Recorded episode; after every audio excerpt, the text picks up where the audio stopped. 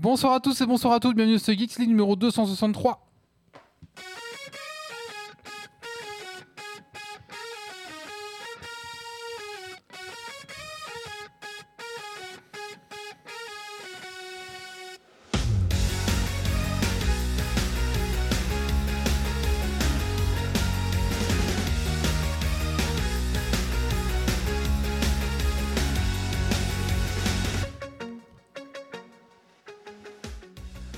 Bonsoir à tous et toutes, bienvenue dans le podcast tech qui sont la frite et la bière, enregistré ce vendredi 22 septembre 2023.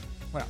Bienvenue à toi dans ton podcast tech qui sont la frite et la bière. Ce soir dans Geeks League, les actus tech euh, de la semaine. Euh, un petit billet d'humeur sur Twitch, on va expliquer ça, euh, intitulé Twitch m'ennuie.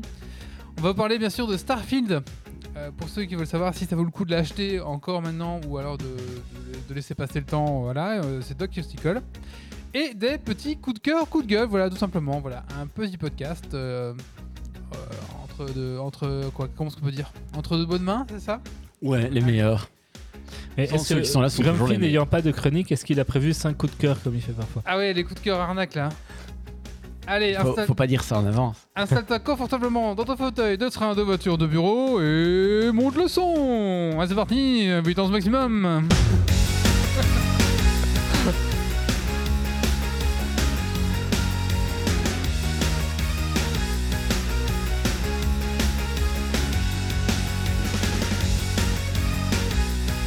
Et l'envers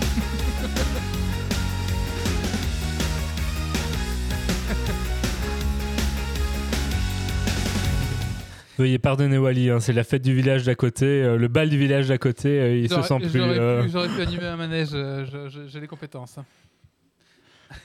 j'ai les compétences. Alors, on aimerait remercier nos tipeurs avant de commencer. Rems, euh, Zitophile, Gauthier, Pirkens, Cardar et notre Jérôme. Merci à vous les gars. Et bah si comme euh, eux vous aimez ce qu'on fait, vous pouvez laisser un petit pourboire sur Twitch. euh, sur Twitch. Sur oui, sur Tipeee. Twitch et sur Tipeee, voilà, tout simplement. Allez, on va faire un petit tour de table pour commencer. On a Grumpy ce soir. Bonsoir Grumpy. Bonsoir, bonsoir. Bah, Grumpy, t'as fait quoi de, de geek ces 15 derniers jours? Euh, pas grand chose. J'étais fort Ah occupé. non, non, c'est vacances parce que toi tu. Oui, oui. pas les les vacances. si tu vas avec les vacances, euh, pas mal de jeux de rôle. Euh, jeux de société aussi, puisque j'avais été au festival, euh, le Brussels Game Festival. Mhm. J'avais fait un petit retour sur le Discord, pour ceux. euh, D'ailleurs, je vous conseille de rejoindre le Discord, euh, où j'avais euh, repéré trois jeux, deux jeux qui, un jeu qui était sorti mais dont les boîtes étaient encore dans un bateau, euh, un jeu qui n'est pas encore sorti et qui va être en financement participatif au printemps, euh, et un jeu que j'ai acheté qui s'appelle RIP, euh, qui est basé sur une BD du même nom et qui est très très sympa aussi. Euh, voilà, je ne sais plus le retour que j'avais fait dessus, euh, mais euh, sinon, euh, ouais, il y a deux trois autres chouettes jeux que j'avais découverts qui sont très sympas. ah, tu fais, tu fais- quand tu fais un salon comme ça et que tes boîtes sont restées coincées dans un bateau, tu dois avoir mauvaise quand même. Bah, c'est comme ça. Hein. Oui, oui, oui, oui, oui. Bah, après, je sais que hum, le jeu est sur ma, ma liste d'achat et dès que ça sortira. ouais, euh, mais tu, tu te dis, mince, je rate des ventes impulsives de, de gens qui l'auraient acheté sur le salon et qui l'achèteront plus jamais. bah, pas dit ça. Ouais, moi je sais pas. Ouais, Ils vendent dans le salon directement? Tu peux acheter directement? Euh, ben, ça dépend des, des éditeurs ou des auteurs. Euh, après, tu as énormément. Souvent, dans la plupart des salons où tu as des jeux de société, tu as d'office 10% euh, qui, sont, qui sont donnés euh, par, les, par les, les différents euh, magasins qui sont là aussi, parce que tu as souvent des exposants, c'est des magasins. Mhm. Euh, donc voilà, euh, il y, a, il y a y a des occasions, il y a parfois des combos que tu sais acheter, tu sais négocier un petit peu euh, des, des petits prix, jamais tu achètes beaucoup de choses en même temps. Euh, Parfois des extensions, des cartons. oui, ici, tu as un côté brocante, comme, comme souvent dans ce genre de salon. Euh, Il y a quand même des achats impulsifs. Parce que je me souviens d'un jeu des coins. euh, Vite, donne- donne-lui du coca, il de mourir. Allez, une petite perfusion de coca, vite, il faut quelque chose là. Attends, il ne se remet pas. on, Je, je on me lui réinjecte de- du coca, il survit grâce à du coca. Et donc, bah, bah, quand il vient, on doit lui injecter au- un minimum un litre et demi Du de- Pepsi. De, de- de Pepsi, attention. Je me souviens d'un jeu des coins acheté en salon et qui a fini euh, en- ben, oui, mais après, tous les jeux ne sont pas bien. Tous les jeux, quand tu joues à un jeu, tu te dis, ah, ça a l'air cool. Et puis en fait, euh, ben, quand tu y rejoues, tu te rends compte que ben, c'est un petit peu moins cool ou il faut trouver les bonnes personnes avec qui jouer. Donc euh, voilà, c'est des choses qui arrivent. Euh, mais la majorité du temps, euh, moi, les jeux que j'ai achetés en salon, la majorité, je pense qu'il y en a juste un seul, celui que tu as cité. Ah bah, Euh. faut se dire, ah bah non, si tu dis un seul, il faut dire lequel c'est. Euh, des coins. C'était ça le titre Ouais, la guerre des coins, ça. je pense, ou coin, coin des, des saisons, je sais plus. Enfin bref. Euh, toujours est-il que, euh, en général, je suis content de, de mes achats. Euh, ça permet souvent, si jamais tu l'achètes chez euh, l'éditeur, tu as souvent l'auteur qui est là, et donc tu peux le faire signer. Euh, Si t'as l'illustrateur, tu peux avoir un petit dessin, ça c'est sympa aussi. oui, Euh, il y, a il y a quand même ça plusieurs jeux que je suis très content parce que c'est signé, ça fait l'originalité.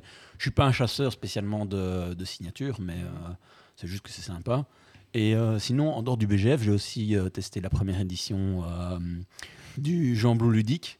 Euh, C'était sympa, mais c'est en plus parce que ça me manquait un petit peu euh, d'animation, mais je pense que c'est parce que c'est la première année et que ça s'est organisé un peu vite. Ok. Voilà. Merci Grumpy. On a aussi Doc ce soir. Bonsoir Doc. Bonsoir, bonsoir. Alors Doc, qu'est-ce que tu as fait de geek Doc ces Couette. 15 derniers jours? Des couettes. Des Doc, couettes. Doc. Des codes sur mes filles. Non, étonnamment, j'ai joué à Starfield, hein, qui l'eût cru. Euh, j'ai un peu joué à One Piece Odyssey euh, sur euh, le Steam Deck parce que en fait, j'avais fini la série One Piece, j'avais fini les mangas euh, sortis, et j'avais envie de faire un peu de One Piece, donc c'est un petit RPG qui est encore sympathique. Et un peu de lecture, sinon à droite à gauche, je me suis un peu replongé dans la suite de Berserk, et des, des petites choses comme ça, bien sympathiques. Ok. Et toi, Wally, qu'est-ce que tu as fait de beau? Euh, bah, depuis, j'ai refait ma deuxième partie de d'Airsoft. C'était vraiment cool. J'ai eu mal pendant, aux jambes pendant une semaine. Je me suis fait piquer par un million de bestioles. j'ai encore des. Attention aux tics aussi. Est-ce que euh. tu as mal aux jambes parce que tu as couru ou tu as mal aux jambes parce que tu t'es fait tirer dessus? Ah, Parce, parce que, que les gens qui ne savent pas, Parce que j'ai couru, parce que tu Ah. fais des positions que tu fais jamais, genre accroupi. Tu marches jamais accroupi dans la vraie vie. C'est Ouais, impossible. J'ai j'ai cru comprendre que l'airsoft euh, tiré, euh, c'est théorique. C'est un peu comme le gène, le combat, c'est théorique. euh. T'as dit ça que tu tirais pas beaucoup sur une partie de airsoft. Bah là, euh. j'ai un peu plus. La première par- partie, je- on tirait sur rien parce qu'on voyait rien. Là, j'ai un peu plus tiré quand même. Surtout qu'ils ont fait des scénarios genre, bah là, les nouveaux, vous, êtes- vous défendez des trous, donc des trous dans la forêt, et puis nous, on doit prendre les trous. Ok. tu, te fais canarder dans le trou. voilà, c'était très drôle, mais voilà. Et oui, non, bah, c'est- en fait, j'ai mal aux jambes parce que tu fais des mouvements que tu fais pas dans la vraie vie, donc genre euh, t'accroupir, ramper, euh, marcher à quatre pattes, marcher euh, en canard, tu fais jamais ça. Et du coup, voilà. Euh, mais est-ce que tu fais pas du tout de sport? Oui, c'est pour ça aussi peut-être. Mais je pense que si tu fais pas de sport ou tu te m'accroupis, oui, t'as quand même mal partout Oui. après, je sais pas. Oui, peut-être. Enfin. Oui, bah après je suis pas un gros sportif, c'est sûr, voilà. Mais euh, oui, oui, en effet. euh, mais du coup, c'était le but, hein, donc euh, voilà. Et sinon quoi d'autre? Euh, Ben ça, c'est la reprise un peu de 9 âge là, tout doucement, parce qu'il y a le premier gros tournoi qui arrive en octo- début octobre, qui s'appelle Interrégion. Donc c'est, je crois, 580 joueurs qui se réunissent en France. Donc ça va être un gros événement. Donc euh, voilà, c'est un petit peu la reprise là, tout doucement. On s'en remet les règles en tête et puis on est parti. On va essayer de faire quelque chose, voilà, tout simplement. Écoutez, on va lancer le podcast. Ouais. Oui. Allez, c'est parti. Eh ben, on va commencer par les news tech de la semaine. Alors c'est parti.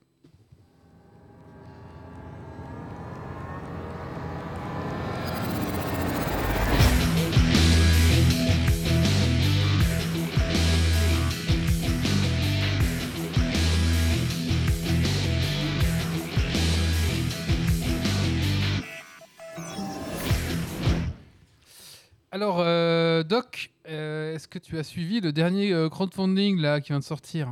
Ah, j'ai vu passer dans le Discord. euh, c'est euh, d'ici Japon là qui a lancé un truc. Exactement. Et donc? Bah, tu veux peut-être, euh, je sais pas, Doc?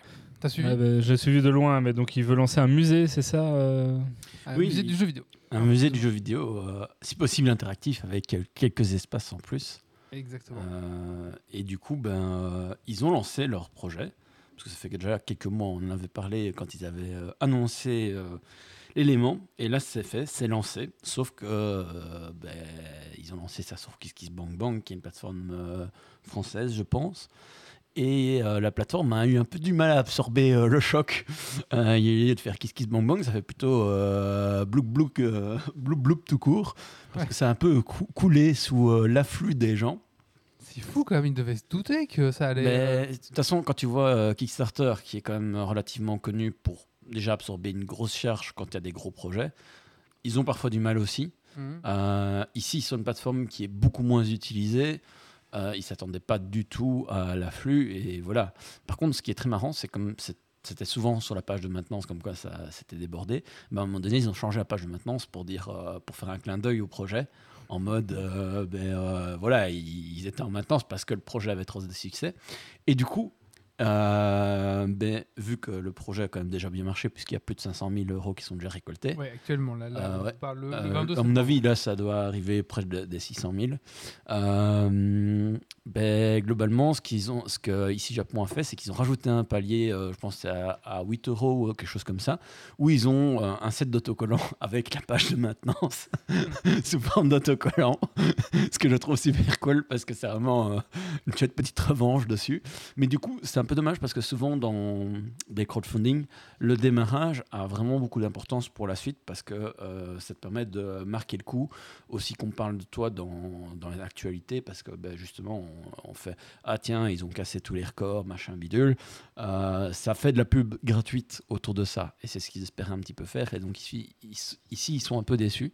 Mm. Euh, mais voilà, euh, franchement, quand on voit euh, après euh, trois ou quatre jours qui sont déjà à un musée euh, de base, euh, c'est déjà pas mal. Le but, c'est d'avoir un million pour avoir un- le, le véritable projet. Mhm. Et au-delà, euh, si, si on veut faire beaucoup plus, parce qu'ils ont la possibilité, vu qu'ils vont aller dans un endroit qui n'est pas encore construit, ils ont la possibilité d'éventuellement faire un deuxième étage, euh, doubler l'espace, euh, etc. Ah, Donc, euh, je veux dire, euh, il- il- le projet derrière, euh, il y a quand même quelques vidéos. Ils sortent une vidéo par jour, justement, durant le crowdfunding pour expliquer ce qui se passe, quel est le but, etc. Euh, voilà, si on, on veut se renseigner, ça vaut la peine d'aller voir sur euh, YouTube, ici Japon. Il y a des vidéos qui expliquent le projet, il y a des vidéos qui expliquent. Oui, parce que- Si j'ai bien compris, il parle de musée à défaut de meilleurs mots, oui, mais c'est- plus un musée interactif, donc c'est-à-dire c'est c'est les musées hyper modernes où on va pouvoir non seulement voir des consoles euh, de toute génération confondue Mhm. et des consoles qu'on ne trouve euh, quasi nulle part. euh, parce qu'il y a quand même des consoles où c'est un, un petit nombre d'exemplaires, mais en plus de ça, tu vas pouvoir jouer avec, ce qui est quand même plutôt cool. Ils, ils- ils espèrent pouvoir faire des stands de réparation aussi, d'avoir un espace conférence, genre avec un million, ben, il y a, y a des, des- des beaux décors, il y a des espaces conférences, etc. Donc le projet est super cool. Ouais. C'est pas un bête euh, affichage, non. Mm. c'est Le but c'est d'avoir un lieu où tu as du plaisir et euh, le- le- l'endroit où ils vont être. euh, Il y a d'autres activités qui vont être construites autour et ils espèrent pouvoir faire aussi un village japonais à côté où il y aura de la bouffe japonaise, etc., de qualité. Euh, donc euh, tu fais une sortie, bah, tu vas au musée, tu peux manger un bout ou inversement. et ça pour Euh, pérenniser aussi le musée parce que ça Oui. coûte un bras à Ah maintenir. oui, et- un, un musée, c'est bah, un espace public. Donc un espace public, ça a d'office des coûts énormes parce que tu as beaucoup plus de normes à respecter. Tu as des normes incendie, tu as des normes de sécurité. Tu dois avoir un minimum de sécurité euh, qui, qui- qui est là de base. Et puis Euh, une collection, les- la- collection, ça s'entretient. oui, la collection, ça s'entretient, ça, va être mis à disposition des gens, donc ça va être abîmé à un moment donné, parce que même si les gens sont hyper respectueux, ben, si tu as un million de personnes qui poussent sur le bouton euh, A, à un moment donné, le bouton A, il va faire... Ce sera Harry, hein, le spoiler alert, les gens ne sont pas hyper respectueux. Voilà. Euh, si tu as une borne, euh, ils ont prévu de, de mettre des bornes d'arcade aussi. euh, Enfin, voilà. Il y a énormément de choses qui vont y être.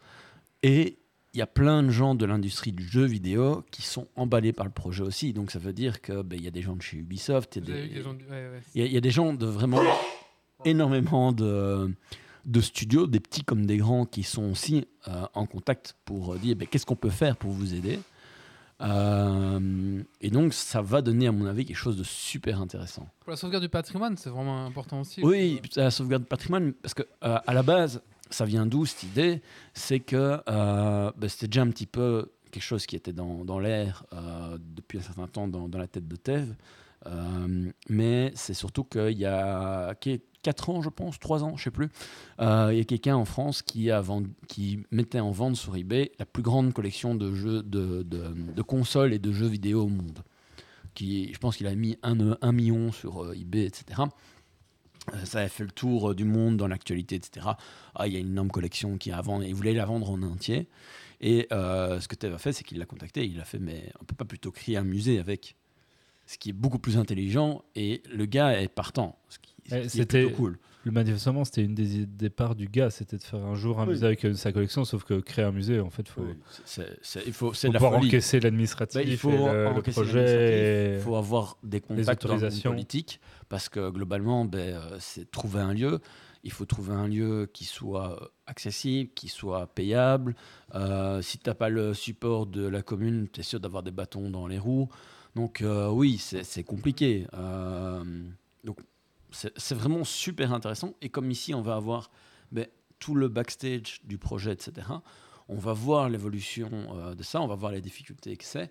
Et ça permet aussi de, que les gens se rendent compte de qu'est-ce qu'il y a derrière un tel projet. Euh, hormis même le, le côté collection, euh, il y a tout le reste. Quoi. Et je trouve ça vraiment super intéressant de pouvoir suivre ça parce que c'est vraiment assez exceptionnel. ouais. Quoi. C'est très chouette à suivre, je pense. Et surtout, tous les autres musées du jeu vidéo, en tout cas en Belgique ou en France, qui ont déjà essayé d'être créés, se sont plantés. Euh, Il n'y en a aucun qui a réussi à faire quelque chose de pérenne. Donc ici, ils ont un plan métier, euh, business vraiment euh, normalement solide. Et donc, on verra bien. Quoi. Ce qui est intéressant, c'est que ça risque d'être aussi méga bien documenté parce que Tev, il Mhm. fait des vidéos dans tous les sens. Donc, euh, il y a des chances que ce projet-là, ben, ça soit aussi un projet comme ça, qui soit documenté comme jamais en termes de, Oui. de com et de public. euh. Vous avez investi, vous? Vous avez mis quelque chose? Euh, Pas encore, mais je comptais encore. regarder à ça. De toute façon, il y a encore quoi, j'ai- 40 jours. Pour l'instant, j'ai mis euh, 5, euros de base plus 2 euros euh, parce qu'il y a une association. Euh, Peut-être que je mettrai plus, je ne sais pas encore. Euh, ça, je verrai bien. Ok. Très bien. Et est-ce que vous avez vu passer ce qui est passé devant le Congrès mexicain? Euh, vu, alors moi j'ai vu de loin, j'ai pas trop suivi cette histoire, mais ouais, avec des, des fausses momies ou extraterrestres, c'est ça? C'est ça, alors, on ne dit plus extraterrestres, mais on dit des corps non humains euh, pour Ah. parler correct et pas faire fuir tout de suite les gens avec euh, les, les termes qui fâchent. Euh, mais donc c'est euh, Jem Mossan Flota qui a présenté devant le Congrès euh, mexicain euh, deux, euh, ben, disons tout de suite, fausses momies d'extraterrestres, parce que ce ne sont évidemment pas des extraterrestres. D'ailleurs, euh, le gaillard est, relativement connu dans le milieu euh, des archéologues et autres, puisqu'il n'est pas à son coup d'essai d'arnaque euh, autour de faux trucs d'ufologie et d'extraterrestres euh, du genre. Momie d'ailleurs qui euh, elle avait déjà utilisé dans d'autres circonstances. Alors, pourquoi le montrer devant un congrès et ainsi de suite? Ben, c'est juste pour utiliser en fait des, des biais euh, cognitifs qu'on a, puisque c'est pour avoir un semblant d'argument d'autorité en fait.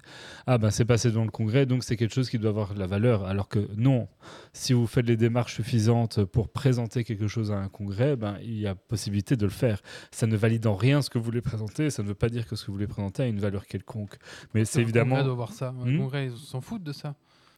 Bah, parce que si tu fais les demandes en bonne et due forme, à un moment donné, il y a les, il y a les moyens de, ils doivent l'accepter, tu vois. Enfin, ils sont là euh, pour euh, pour entendre aussi ce qui doit être dit par euh, par les élus, les machins, les trucs. Donc il y a des il y a des mécaniques qui existent de ce type-là. Et eux, c'est pour se donner un semblant de légitimité, de dire ah bah regardez, c'était montré que ça vaut quelque chose. Et, et ça joue sur les biais des gens, alors que non, ça n'a pas plus de valeur que si vous aviez montré ça au PMU du coin ou au ca- café du coin devant euh, l'alcoolique euh, du bar, quoi. Voilà. Apparemment, c'est un arnaque, c'est ça, du coup. hein. Donc oui, c'est clairement des faux, euh, des faux squelettes euh, qui, euh, en- je, sais, je sais plus si c'est ceux-là, mais donc en partie humain, en partie peut-être des chimères aussi, ça pourrait être des, des Des constitutions avec ouais. d'autres d'autres squelettes, mais, mais clairement, ça, ça avéré que, que ça ne vaut rien. Et, et on attend un jour, si, un jour il devait y avoir de la vie euh, extraterrestre, ben, euh, on sera très heureux de le découvrir, de s'en rendre compte et, et d'en parler à Geeksig, mais euh, vous faites pas avoir par des charlatans pareils. quoi. Bien sûr, oui, bien sûr. De toute façon, regardez Stargate, hein, ceux qui ont raison. Bah oui. Alors, est-ce que vous avez vu que donc Elon Musk, hein, alias euh, Lex Luthor, hein, bien sûr, est-ce que vous avez vu qu'il euh, voulait euh, peut-être, enfin, en tout cas, il a lancé des rumeurs, on ne sait pas trop, c'est un peu indécis, parlerait peut-être que l'accès à Twitter, donc X, serait euh, de- deviendrait payant. Je sais pas si vous avez vu. Money, money, money. Voilà. Est-ce que vous, si euh, X ou Twitter devient euh, payant, est-ce que vous restez sur Twitter? Aucune chance. Euh, mais ça dépend. Est-ce qu'il y a toujours un contenu gratuit ou pas? Ah non, C'est la vraie c'est question. payant pour tous. Non, payant pour tous. bah, Je vois pas l'intérêt. Bah, vous Bah, L'intérêt, c'est de faire du entre fric. mecs payants euh, sur le réseau, quoi. Je vais faire salut bro, j'ai dépensé euh, X euh, euros euh, ce mois-ci, euh, c'est cool. Toi aussi, c'est cool. Ouais. Bah, les- ça fera le bon petit réseau des, euh, de, de tous les euh, théoristes du complot et autres qui seront entre eux, qui seront contents et qui seront prêts à payer pour euh, rester dessus. Il y a déjà euh, l'autre truc de Donald Trump, là, je sais plus comment ça s'appelle. Ouais, mais Twitter est plus implémenté. Enfin, ils sont plus présents sur Twitter que sur ce truc-là. J'en sais rien, il y en a beaucoup qui sont partis là, mais. En tout cas, euh, moi jamais je paye pour 2X en tout cas. Est-ce que vous avez vu passer l'info ou en tout cas, est-ce que vous seriez intéressé de goûter au futur? Euh, Littéralement. Là, là, comme ça, euh, il y a, ça me dit rien. Gustativement goûter le futur Non, ça ne vous parle pas. Ben, c'est Coca-Cola qui a. euh, alors, ils sont pas leur coup d'essai de Coca-Cola un peu spéciaux, un peu promotionnels. Ils Et là, ils, ont utilisé une IA pour, pour un peu agréger l'idée que se font de tous leurs fans euh, du futur et pour générer un, un goût euh, Coca-Cola Zéro Sugar Year 3000 qui sera un Coca-Cola au goût du futur. euh, de Coca généré par euh, une combinaison ben, de, de leurs fans et d'une IA. Et quoi, le jour où euh, tu euh, rentres de soirée complètement bourré, euh, ça te donne le goût du lendemain? Je sais pas, non, goût du futur dans 3000 ans. Donc pour moi, ça devrait avoir un goût dégueulasse si on veut être cohérent avec le réchauffement climatique et les problèmes qu'on rencontre actuellement. Euh, mais allez, honnêtement, si on arrive à mettre la main sur une canette ou deux, on fera une dégustation live à un Geeks League, ça peut être rigolo. Ouais. Ça sera vendu euh, en, dans tous les commerces ou ce sera juste une. Oh, je sais pas, du- ils ont pas précisé comment ça allait être distribué. mais donc si j'en vois passer au magasin, j'en en prendrai un ou deux. Parce que souvent, ce genre d'expérience est plus aux États-Unis. Ouais, et puis c'est pas exclu qu'il y ait des, des- des additifs autres qui ne soient pas autorisés en Europe. Alors, est-ce que vous connaissez euh, les semi- semi-conducteurs? Oui, Oui. Oui. Est-ce que vous savez me dire euh, quels sont les principaux constructeurs du monde de semi-conducteurs? Mais ça dépend si tu prends en termes de performance ou en Ah termes oui. de masse. Parce qu'en termes de, masse, euh, ils sont là, beaucoup. Ceux qui sont à la pointe actuellement. Ouais, TMSI, euh, TS c'est compliqué. TSMC. voilà. J'ai mélangé toutes les lettres, mais on y est arrivé. En gros, ouais, il y a trois leaders actuellement. Il y a Intel, il y a Samsung et il y a. euh, Euh, Intel, euh, enfin, euh, il y a quand même une majorité qui est fondue par TSMC. ouais, mais ils ont, ils ont aussi leur propre truc donc pour les. Ouais, ok, bon bah, ok, Ils ont quand même pas mal diminué. ok, d'accord, d'accord. Mais ils, ils sont quand même dans la course encore des, des- des nanomètres, on va en parler justement après. Et donc il y a le fameux taïwanais que je ne connaissais absolument pas, moi, je, je euh, le TSMC là que je ne connaissais absolument Pourtant, pas. Et euh, apparemment, on a c'est lui, lui- énormément ces dernières Ouais, années. c'est lui qui inonde le marché. Et donc actuellement, euh, il faut savoir que là, ils sont en train de travailler sur la, la gravure du coup en 2 nanomètres. C'est incroyable. Donc un, un nanomètre, Grumpy, c'est combien de millimètres? Euh, bah, c'est nano.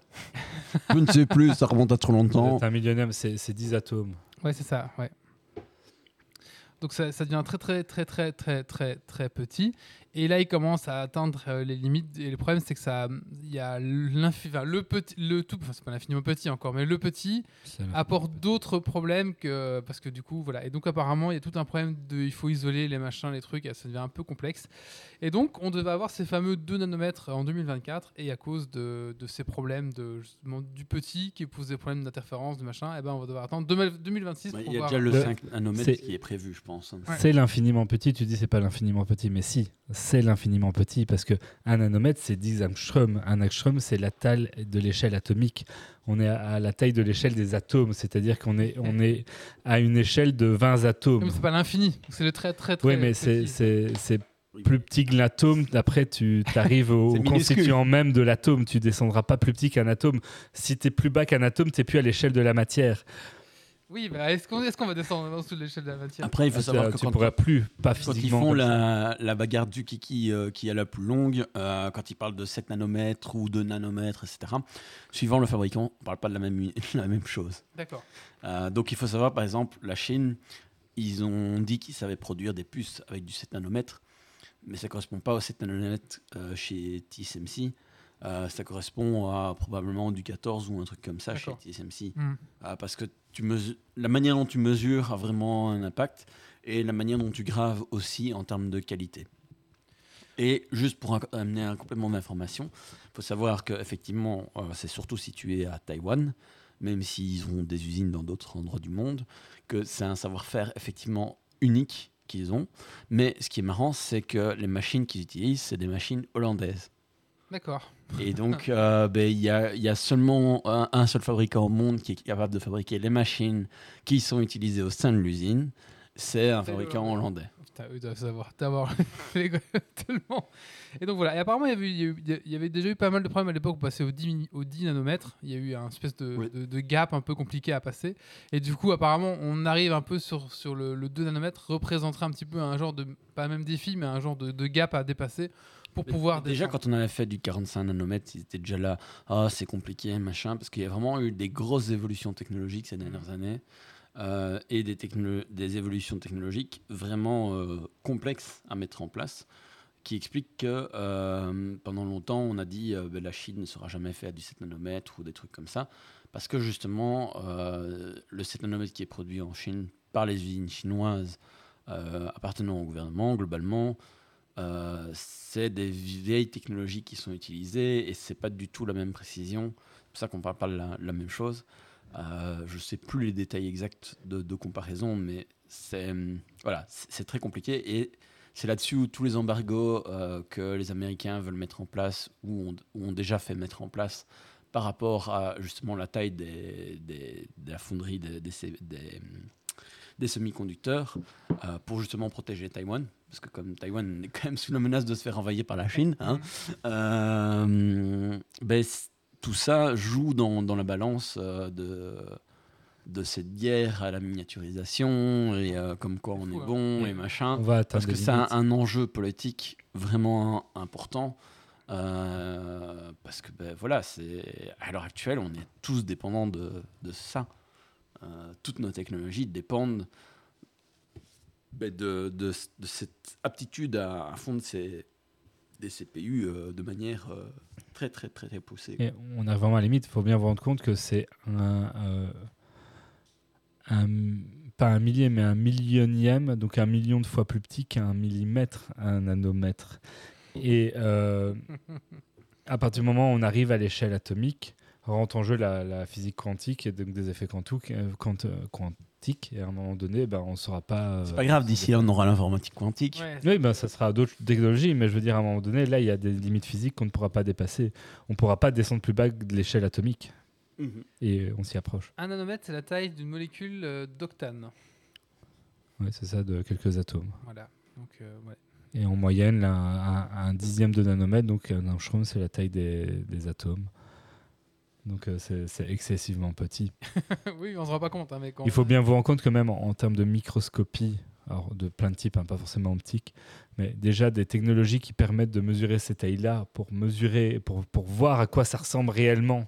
Il y a- C'est déjà compliqué, donc en plus le créer à ces échelles-là, c'est encore une autre paire de manches. Ouais, c'est sûr. ouais. Ouais, ouais, en tout cas, voilà, je trouvais ça en tout cas assez impressionnant. C'est vrai qu'on se rend pas compte forcément, mais je trouvais ça important de remettre ça un peu devant, devant le pied, euh, devant, de- dans, dans les news pour un- qu'on- Après, il faut quand même savoir que la majorité des semi-conducteurs, c'est des, des technologies qui sont relativement vieilles pour les imprimer, euh, parce que c'est- de l'impression, entre guillemets. hein. Mhm. Euh, et c'est des. Enfin, je veux dire, c'est fait par euh, plein de fabricants différents. hein. donc, euh, c'est vraiment que pour les, les CPU de pointe, Mm. on parle que c'est un enjeu politique. Pour le reste, euh, aux oui, F, oui, oui. Je sais pas, peut-être une autre perspective, mais euh, vous, euh, vous avez peut-être connu le nombre d'Avogadro en chimie. Ça vous parle un peu? Ouais. Non. Nombre d'Avogadro, c'est c'est 6 quelque chose, soit 10 exposant 23. euh, et on parle d'une mole en chimie. En fait, c'est un tas de, de molécules. Parce qu'en fait, si on devait compter les à l'échelle d'une ouais. seule molécule, c'est tellement petit que ça ferait des, des nombres monstrueux. Et donc, on parle à l'échelle d'une mole. Et la mole, c'est 6.022 fois 10 exposant 23 molécules qu'on retrouve dans une mole. Et c'est à cette échelle-là qu'on parle quand on fait de la chimie, des solutions, oui. des machins, et ainsi de suite. Là, on est en train de parler d'une échelle à quelques dizaines d'atomes. Donc on parle pas de, de mole, on parle de, de, de ce chiffre d'avocado, on parle de l'unité individuelle. Donc c'est vraiment des, des, des- des échelles monstrueuses, qui c'est impossible, enfin, c'est c'est compliqué de se rendre compte à quel point on est petit. Oui. Mais c'est les Hollandais qui ont le secret. Allez, euh, assez parlé chimie, euh, j'espère que Wally passe de bonnes nuits. Oui, pour l'instant, ça va. Oui, pourquoi? Et Ça va, tu n'as jamais avalé des choses un, un peu improbables en dormant? Euh, non, pourquoi?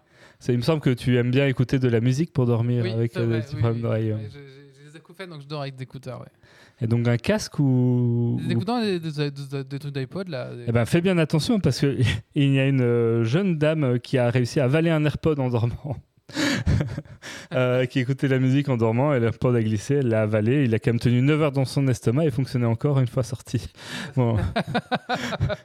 Je vous le déconseille quand même parce que c'est euh, il y a quand même des Il y a petites quand même un batteries et risque tout, de, euh, se c'est faire, pas euh, terrible. de s'étrangler aussi. hein. De s'étrangler ou de ou même la- avec la- dans le ventre que ça foire un La peu votre acidité, la pile et tout. Ouais, mais... ouais. Youhou Un Mais peu- donc Wally, fais bien attention quand tu dors avec tes Ah oui, écouteurs. Euh. mais- souvent, je m'endors avec. Et puis le matin, tu te réveilles et t'as plus, t'as plus rien, t'as plus d'écouteurs. Et du coup, tu cherches dans le lit tes ça. trucs. Bah là, elle a, ça a glissé, elle a fait je sais pas quoi, ça rentrait dans la bouche, elle a avalé. Ouais, bah, pour les avaler, il faut quand même. Ouais. Du coup, on peut dire que cette dame avait la musique dans la peau.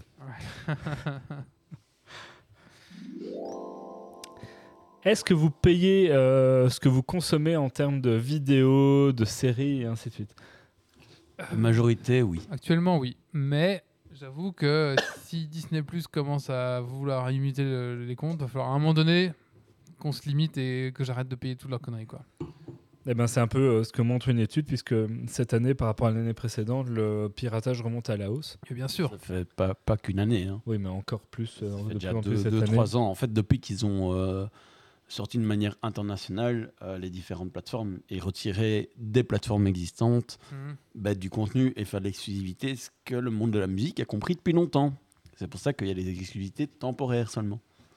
Et puis, euh, on est- les gens sont prêts à payer un certain prix pour une plateforme où il y a tout, mais ils sont pas prêts à pré- payer 2, 3, 5, 6 fois ce prix pour, parce qu'il y a trop de plateformes qui veulent leur part du gâteau. Quand sur Prime, il y a certains trucs qui sont payants alors que tu as déjà l'abonnement. Merde. hein.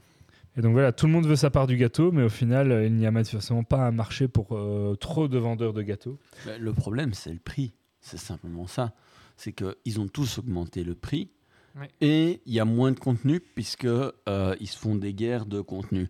Par exemple, quand- moi je me rappelle encore que quand Disney est arrivé en Europe, au lieu de simplement amener leur plateforme et dire regardez on a une plateforme, ils ont amené leur plateforme et ils ont arrêté les contrats qui étaient en cours. C'est pas qu'ils ont attendu que la fin du contrat soit là. Ils ont arrêté les contrats en cours avec les autres plateformes et fait retirer tout le contenu euh, qu'ils détenaient des autres plateformes. Ce qui est totalement stupide. Je veux dire qu'à la limite, ils, ils se disent ben, on va plus accepter qu'il y ait des nouveaux, mais qu'au moins ils finissent les contrats. euh, Non, du jour au lendemain, tu n'avais plus rien. Ah bah, C'est- stupide. C'est vraiment. euh, Faut, faire, faut faire venir le chaland.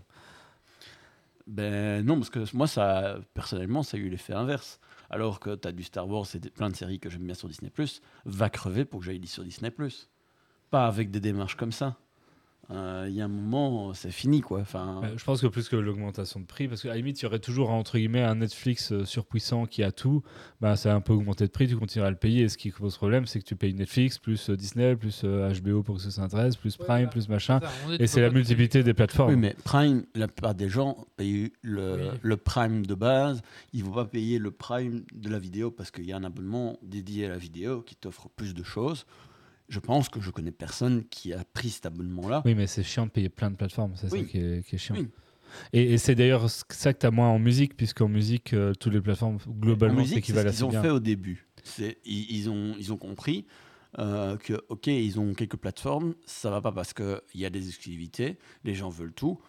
Comment est-ce qu'on fait? Ah ben, on va faire en sorte d'avoir des exclusivités temporaires. En tout cas, pour les gros artistes, c'est comme ça que ça se passe. Et du coup, ben, tu te retrouves un même artiste partout. C'est juste que tu l'auras peut-être pas tout de suite à la sortie d'un album. Mais voilà. Mais les gens, du coup, se disent pas Ah merde, je suis sur telle plateforme, je suis limité. Ils vont sur la plateforme qui leur parle et puis c'est tout. Enfin, voilà, tout ça pour dire que à être trop greedy, ces plateformes se, Oui, à se phagocytent à entre elles. donné, ouais, ouais, et à voir comment ça va un peu se réguler. Après, je pense que le streaming reste plus complexe que en vidéo que le- la musique parce que la musique, tu as des labels, tu as des artistes qui créent du contenu par eux-mêmes et qui vont aller euh, publier ce contenu sur les plateformes pour le Euh, distribuer. Tu as Alors que- la vidéo aussi. Bah, sur la vidéo, Tu- ils fait, ont tellement besoin de contenu nouveau tout le temps qu'ils doivent quand même beaucoup produire par eux-mêmes. Les grosses plateformes de streaming pro- produisent elles-mêmes beaucoup. Oui, mais ce que je veux dire par là, c'est que quand tu vois euh, ce que des, des gens qui viennent de YouTube ou d'autres plateformes vidéo ont mis en place avec du Curiosity Stream, du Nebula et autres. Euh, moi, je n'ai pas été vraiment sur ces plateformes-là, mais je sais euh, de retour d'expérience euh, de personnes qui, qui, ont été là-dessus, c'est que tu as des reportages, tu as des films, tu as des, animations, tu as des choses intéressantes dessus, qui sont d'un niveau qualitatif que tu peux attendre d'un studio. Et donc, du coup, ben, tu te retrouves avec des plateformes alternatives qui ont un vrai contenu alternatif, dans le sens où c'est des maisons d'édition, entre guillemets, des labels différents, mais c'est juste qu'elles sont sur des plateformes autres euh, qui ont été créées justement à la base par des, des, gens de, YouTube ou autres plateformes comme une alternative pour être beaucoup plus viable. Euh, et du coup, ben, ils arrivent à faire des choses intéressantes. Mais ça demande euh, une vision différente, ça demande de se structurer différemment. Et le problème, c'est que le monde de la vidéo, ben, ils sont encore très archaïques dans leur manière de fonctionner il y a encore énormément d'intermédiaires. Ce que le monde de la musique a fait le nettoyage il y a déjà longtemps. Euh, et je pense qu'à mon avis, le jour où tous les intermédiaires qui se sucrent encore au passage ben, auront arrêté d'être là, parce qu'ils ne servent plus à rien, il faut, dire ce qui est, ben, il y a un moment, euh, on va peut-être pouvoir renégocier des vrais contrats avec euh, des, des, choses beaucoup plus intéressantes qui permettent de faire du vrai multiplateforme, de plus prendre la tête. Oui, à voir. Mais en tout cas, à actuel, euh, ça devient bien le bordel. Ben voilà, c'est tout pour les news tech. Alors, ben, euh, rien à rajouter, voilà, c'est tout. Bah écoutez, je vous propose de, de passer à, une. on, va pas, on, va parler de Twitch. Et euh, je vous ai préparé un petit billet d'humeur à propos de Twitch. À propos de petit. oh, ça va. ne pas faire un coup de cœur, coup de gueule à. Ah, vous voulez faire un petit coup de gueule entre temps Vas-y, bah, qui veut Doc, Doc, tu veux... Doc, il a un coup de gueule, on va regarder pour après. Hein. Peut-être euh, un petit coup de cœur pour. Ouais. Euh, un petit coup de cœur.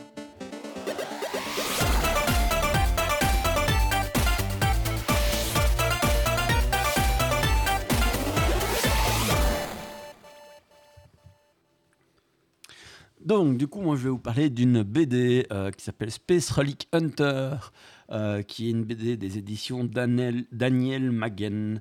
Euh, donc c'est une BD euh, space opéra. Euh. Attendez, je vous montre la fin.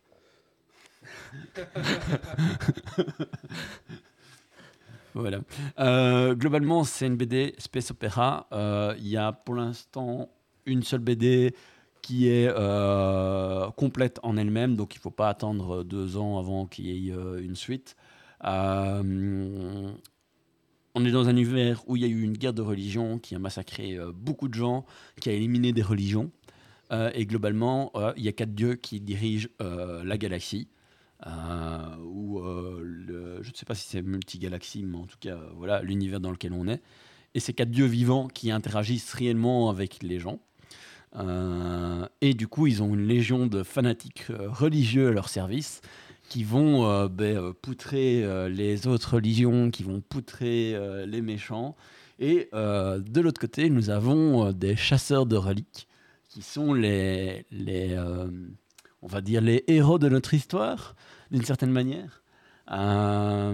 et on va suivre ben, justement ces chasseurs de reliques qui doivent récupérer une certaine relique et qui vont se prendre ben, un peu les, légions des fanatiques sur la gueule. Euh, et qui vont devoir y échapper. C'est vraiment très très chouette euh, comme univers. Euh, j'espère qu'on aura d'autres BD dans le même univers parce que a, priori il n'y a qu'un seul tome et a priori c'est prévu que d'avoir qu'un seul tome. Mais donc c'est 122 pages hein, le tome en question. mais honnêtement, le truc est vraiment très très intéressant. Il y a de quoi faire des, des inspirations pour des parties de jeux de rôle et autres je verrais très bien des adaptations séries ou autres, parce que l'univers est super riche. Tu sens que ça a été réfléchi, tu sens qu'il y a, voilà, il y a, il y a, il y a de la profondeur, euh, il y a, on, suit des, des, chasseurs de reliques, mais euh, ça pourrait être des aventuriers, ça pourrait être euh, des runners dans un, dans un cyberpunk. tu, sens un petit peu la saveur du, du bas-fond qui est là. et ça, ça, ça, tire, ça explose, il y a de l'action il y a euh, de, la politique, euh, il y a des intrigues, euh, de la l'énigme. Enfin, c'est vraiment vraiment très très très chouette. je suis vraiment complètement amoureux de cette BD. Et tout ça pour 23 euros. Voilà. Pas mal, merci. Euh, oui, il donne envie en tout cas.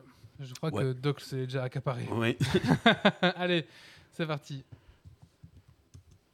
Ah, non, c'est plus parti. C'est plus parti. Ah, eh ben écoutez, euh, Stream Deck, deuxième fois que Stream Deck plante, merci Stream Deck. Bah, c'est Stream Dead. De toute façon, on est bien d'accord dans- que dans 3 minutes, on est battu- banni de Twitch. Ah, c'est bon, Stream Deck à reboot, attention, c'est parti. Il va dire qu'il aime plus Twitch. Un.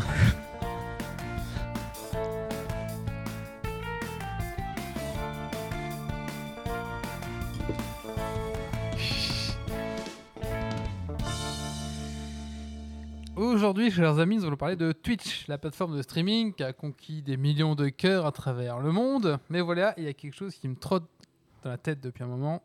Twitch m'ennuie, pour pas dire m'emmerde. Euh, il fut un temps où Twitch c'était synonyme d'excitation pure. hein. Au début, souvenez-vous, c'était incroyable cette plateforme, c'était un truc, de dingue. Des gamers de renom, des streamers euh, talentueux, des moments inoubliables. On découvrait tout ça avec une petite excitation comme ça. Euh, il y avait plein de choses qui s'enchaînaient, des nouveaux concepts, des machins. Donc tout ça allait à une vitesse folle. Et moi, je me souviens au début, bah, vraiment, enfin pour moi, Twitch, j'allais vraiment. battre la télé détrôner la télé et, c'était un nouveau, un nouvel moyen de, consommer qui allait venir hein. Donc euh, voilà on, attendait les, prochains événements on suivait nos, nos, nos, enfin nos, Twitchers euh, favoris Euh, on aimait bien hein, les, rires, les pétries de nos streamers préférés. Twitch était vraiment en perpétuelle ébullition et on ne voulait surtout pas en manquer une miette. hein. Moi, je me souviens, je, bah, au boulot, je me mettais tout le temps Twitch et j'avais mes streamers préférés que je ne voulais pas absolument pas louper à une seule miette. Mais au fil des années, Twitch a évolué. Euh, pas nécessairement en bien, je trouve en tout cas. Donc la plateforme a été envahie par une avalanche de contenu préfabriqué, hein, des streams répétitifs, des pseudo-célébrités se sont euh, créées. Et euh, ben, la passion, au fur et à mesure, s'est effacée, en fait, je trouve. Donc là où, à l'époque, on avait un peu une découverte, une passion qui, s'exprimait justement à travers, à travers ce- ces trucs, eh ben, petit à petit, la passion est partie, le professionnalisme est arrivé. Et euh, voilà, les cris stridents et les réactions euh, exagérées ont pris le pas sur la vraie substance. Je trouve que maintenant, en tout cas, euh, les les gens sont un petit peu trop, euh, Est-ce que t'es pas devenu moins passionné? Bah, je sais pas passionné par quoi?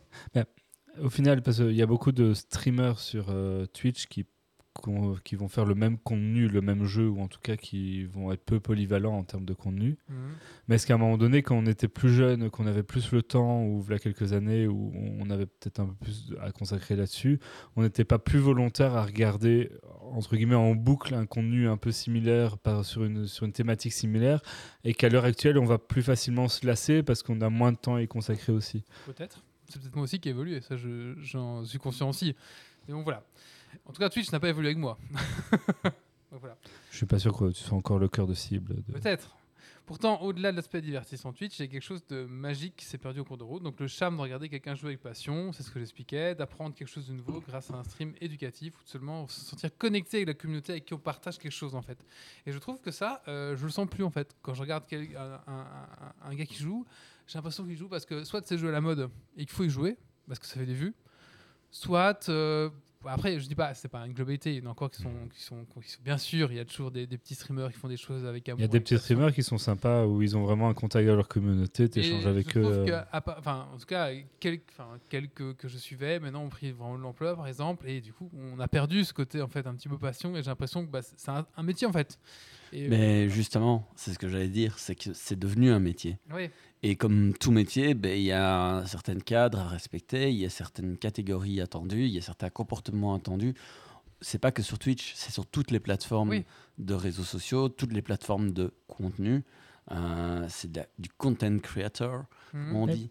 Euh, C'est-à-dire que tu dois euh, fournir un certain contenu avec une certaine régularité, avec une certaine durée, avec un certain cadre à respecter en termes de pratique, euh, des nouvelles tendances à suivre, etc. Qui fait que, euh, oui, tu peux toujours avoir un certain degré de liberté, mais tu ne peux pas trop sortir de la norme, parce que si tu sors trop de la norme, tu risques de te faire euh, démettre de tes fonctions, entre guillemets, par les algorithmes de sélection. Alors, c'est vrai que sur Twitch, tu as moins ce côté algorithmique qui est présent parce qu'il n'y a pas de découvrabilité réelle des gens. Mais ça reste que, euh, comme sur toutes les autres plateformes, tu as cet aspect algorithmique qui est là. Ben, à un moment donné, ça contamine aussi Twitch par ce- c- c- cet aspect où ben, on doit rentrer dans les cadres. Et oui, de temps en temps, tu peux essayer autre chose, mais c'est à tes risques et périls. Mhm. Euh, et vu que c'est devenu un métier pour certains, ben, ils peuvent pas se permettre de sortir trop souvent des cadres parce que sinon, c'est risquer son argent, et tout simplement. Mhm. Et Ouais, on bien est là. Il y a une comprends. question de taille, je pense, que tu évoques parce que c'est pas un peu ce que tu recherches, tu vois, mais euh, des grosses rumeurs, j'en sais rien, prenons un Mister MV, un Antoine Daniel, des, des très gros. Les quelques fois où je vais mettre leur stream, euh, j'y reste pas forcément longtemps, mais je vais même pas essayer d'interagir avec le chat parce que c'est il y a tellement de monde que le chat il, il est il est sursaturé. Les messages, c'est juste des messages. En fait, c'est un peu toutes des personnes qui parlent dans le vide parce que personne n'a le temps de tout lire et de réagir et il n'y a pas vraiment de discussion qui se crée. Donc pour moi, il y, a cet aspect-là un peu qui, c'est mon avis, il y a d'autres gens qui aiment sûrement bien ça, mais qui se perd. À l'inverse des plus petits streamers où tu vas être en, soit des tout petits euh, 20, 30, 40, 50 personnes, soit 2, 300 encore, ça va. Ben, et là, ils ont des chats qui défilent encore à une allure raisonnable. Ils arrivent encore, ceux qui en prennent la peine, évidemment, ils prennent la peine, mais à ce moment-là, à lire encore tout leur chat, donc ils vont encore réagir beaucoup avec la communauté. Mais c'est quelque chose que, passer une certaine taille, c'est juste plus faisable en fait parce Mhm. qu'il y a trop et donc euh, peut-être que ça c'est aussi un peu un côté qui peut plaire mais alors il faut aller rechercher des streamers qui sont à la taille de pouvoir le faire Ouais, ouais, c'est ça, peut-être, ouais. Euh, je veux dire aussi que Twitch m'ennuie parce que la, la spontanéité et l'authenticité, en fait, s'est effacée, en fait, derrière un écran de fumée de, voilà, de, de, de viralité, de, recherche de, vi- de viralité, comme, comme on disait. On a l'impression que, voilà, que, que pour avoir le succès, ben, faut un petit peu avoir de la surenchère ou en tout cas se, se confondre aux normes, comme tu dis. Et au final, moi, ben, les normes, moi, ça m'emmerde au final parce que je- en fait, j'ai l'impression de voir que tout, tout le monde fait la même chose, en fait. C'est le problème, c'est que tout le monde fait la même chose. Tout le monde fait ses normes. C'est que Et en fait, j'ai l'impression de voir euh, la, la- même, quoi. la culture Avec- geek, à la même base, putain de fond avec euh, Non, le même truc. Non, mais c'est normal. La culture geek dans, dans laquelle on est actuellement, c'est quand même une culture de non-conformisme à la base. C'est une culture de, de, de gens qui sont à l'écart. Et c'est devenu la, cu- la culture pop, c'est-à-dire la culture populaire. Et donc, Mhm. d'un espace confiné qui était euh, réservé à quelques personnes, entre guillemets, euh, les gens qui, qui, qui, a- qui aimaient ça, qui allaient en parler que entre eux et qui n'allaient pas spécialement dire qu'ils aimaient ça. Maintenant, c'est devenu normal de, de dire qu'on va sur Twitch, qu'on regarde quelque chose, qu'on qu'on- éventuellement qu'on stream, etc. Et, et du coup, tu n'es plus dans cette espèce de contre-culture qui était là, Mhm. mais tu es devenu dans, dans la culture de base. Et euh, bah, qui dit culture de base dit plus de gens, euh, moins de diversité, etc. Euh, je veux dire, tout, c'est pareil. Tu as toujours eu ça en culte, de manière générale, du côté culturel des choses. je sais pas parce que est-ce qu'à un moment donné aussi c'est pas un problème lié à peut-être tu es dans une bulle trop réduite sur Twitch parce qu'il y a un problème de découvrabilité sur Twitch Oui, c'est vrai. Euh, parce que c'est des gens que j'ai déjà cro- croisés sur Twitch à droite à gauche, mais tu prends du contenu euh, d'un Papessan euh, qui se balade dans les rues, qui parle avec les gens, qui va à la rencontre des gens en caméra euh, un peu sur l'épaule, enfin ou en, perche à selfie comme ça. C'est pas du tout du contenu du jeu vidéo. Il te fait un peu voyager, et ainsi de suite. Après, on aime ou pas le personnage. Euh, tu vas prendre du Trinity, qui en fait elle, est en road trip depuis euh, pas mal de mois et pas encore quelques années avec son van et en fait ce qu'elle fait c'est faire découvrir un peu son voyage, euh, ce qu'elle est, ses galères, ses pas galères, euh, ce qu'elle va explorer. On n'est pas du tout sur de jeux vidéo. À côté de ça, tu vas avoir des petits, des petits moyens streamers. Moi j'aime bien All Movement, qui parfois aimer le Pokémon parce qu'il y a beaucoup de choses shiny, mais qui passe son temps un peu, il est vraiment passionné, il passe son temps à réexpliquer pourquoi il fait les choses, expliquer les mécaniques de jeu aux gens, il interagit avec son chat, il discute et ainsi de suite. Et, ce type de stream, ils existent, mais il y a un vrai problème de savoir qu'ils existent et de les trouver. Parce que tu auras beaucoup de petits streamers qui sont un peu chiants parce qu'ils ont 30 viewers, mais en fait, ils n'intéressent pas vraiment, ils jouent juste à leur jeu avec des gens qui les regardent. Et tu as aussi les gros qui vont peut-être être plus mis à l'affiche, mais c'est déjà les gros avec qui tu sais plus vraiment interagir. Moi, il y a un truc qui me gonfle sur Twitch, euh, c'est euh, quand tu as un gros streamer ou quoi que tu vois dessus, pour une fois tu tombes dessus, tu regardes un peu son live, tu veux interagir. Et puis pouf, t'es bloqué parce qu'il faut être followers, ok, à la limite pour pouvoir euh, poster. Mais il y en a plein, et plus ils sont gros, pire c'est, où ils vont te mettre, il faut 10 minutes, 1 heure, 2 heures, 3 jours, une semaine Ah ouais. de, de follow avant de Ah savoir ouais. poster dans le chat. Alors que justement, tu les as t'es tombé dessus, tu as eu envie de réagir parce qu'ils se disaient quelque chose. Tu as envie de réagir maintenant, tu pas envie de devoir revenir dans une semaine pour commencer à discuter. Quoi. Il y a Zenfir dans la, la chatroom qui disait que euh, la dernière grosse évolution sur Twitch a été les VTubers, peut-être. C'est quoi les VTubers Les VTubers, c'est euh, les... ce qui vient à la base de YouTube, plus. Euh, C'est-à-dire, c'est les. Tu n'as plus une personne en face de toi, mais tu as une image numérique Ah oui. qui va être soit 3D, soit 2D. Euh, et derrière, ça peut être soit un, un truc qui est scripté, euh, mais qui est scripté en direct, Mhm. soit euh, quelqu'un qui a une capture euh, 3D, Ah oui. enfin capture, motion capture en direct, et qui va directement interagir avec souvent une transformation de voix, c'est surtout populaire côté Japon. Euh, mais je suis pas sûr que ce soit vraiment une nouveauté sur Ouais. Twitch, parce que ça a d'abord été présent sur YouTube, et il y a une plus grosse communauté de VTubers sur YouTube. Ok, moi, je, Euh, je connaissais pas, tu vois, je me renseignerai. C'est un truc euh, qui, qui vient du Japon à la base. Euh, D'accord, je vois, à peu près le, je vois à c'est- peu près le style, je vois à peu près. Voilà, c'est hum, autre chose. Euh, dans certains cas, c'est vraiment des. Ce serait une vraie personne, ça, ça ne changerait rien. Ouais. Dans d'autres, euh, c'est une autre culture. Clairement. Euh, je sais plus où j'en étais. euh, Voilà, bah, voilà. Et en fait, j'ai l'impression que, avant Twitch, c'était un peu une, une partie à part, on va dire, de, de- du monde. C'était un peu un, un monde spécial. Mais non, en fait, j'ai l'impression que ça devient de plus en plus un- une copie en fait de notre monde. Et en fait, euh, voilà. C'est le- Ouais. Aussi que tous ceux qui ont eu du succès, mais c'est pareil sur sur Twitch, sur YouTube et sur d'autres euh, médias, c'est que ceux qui ont eu du succès, ils ont eu et qui ont engrangé un certain montant. En fait, quand tu vois, ils créent des émissions qui auraient eu leur place à la télé avant. hum, Oui, bien. Euh, Ah, on a beau dire tout ce qu'on veut, mais tu prends par exemple Popcorn, qui est, qui a une émission super intéressante, super bien faite, etc. C'est clairement un talk show que tu aurais pu trouver à la télé avant, Oui, sauf qu'ils ont une liberté d'action qu'ils n'auraient jamais eu à la télé. oui. Euh, mais derrière, quand tu vois la, la qualité de réalisation, moi je me dis pas c'est une émission euh, Hum. faite par euh, entre guillemets des amateurs. Non, c'est- t'as vraiment un monde pro qui est là. Tu regardes, des- des- des- surtout du côté des Américains, parce que c'est quand même beaucoup eux qui poussent des choses. Il y a énormément de choses qui sont faites où clairement tu vois que ça, ça vient des inspirations de ce que ces, ces créateurs de contenu là ont eu quand ils étaient plus jeunes à la télé. Euh, et que dans certains cas, ben, tu as les mêmes dérives, tu as les mêmes trucs de merde. Euh, tu penses au début de la, la, télé-réalité, tu commences à voir ce genre de trucs euh, sur du YouTube, sur du Twitch ou autre. Ça a du succès parce que tu as toujours des gens qui sont intéressés, mais ça reste de la merde. Euh, et c'est ça aussi, je pense que le problème, c'est que en dehors même du, du contenu, le contenu a évolué et pas spécialement dans le bon sens. Après, il y a des gens hyper intéressants. euh, en français, quelqu'un qui, pour moi, est sans doute celui qui est le plus dans quelque chose de. à mi-chemin entre, on va dire, le Twitch classique et la télévision, c'est Samuel Etienne. Donc, euh, le gars qui euh, présente Question pour un champion. Je le trouve trop consensuel, toi. Il est trop gentil. Alors, avec il- est très gentil, il est il- est plat, alors il c'est est nul. très. bah, il reste très politiquement correct à, Voilà. à parler de, de différents. Enfin, quand il y a plusieurs discours, plusieurs trucs, il va toujours rester neutre et il fait très attention à ça. Mais par exemple, il- les matinales, il va lire vraiment toutes les presses et ainsi de suite, passe en revue plein Oui, de documents de presse. Il va voir un peu les articles qui en sortent. Et déjà, c'est intéressant parce que le public de Twitch, à la base, c'est pas un public qui s'intéresse à la presse écrite. Et en plus de ça, c'est une émission qui va au-delà de ce que propose une émission classique de Twitch. Et en même temps, c'est pas une émission que tu aurais retrouvée à la télé parce qu'en fait, c'est un format long. Il faut du temps pour passer ça et c'est de l'échange aussi avec le chat. Et c'est quelque chose que permet par exemple Twitch et que tu n'aurais pas pu faire à la télé non plus. Mm. Et donc, euh, lui, il est, il est vraiment intéressant dans sa façon d'aborder les choses. Alors, on peut ne pas aimer son côté consensuel.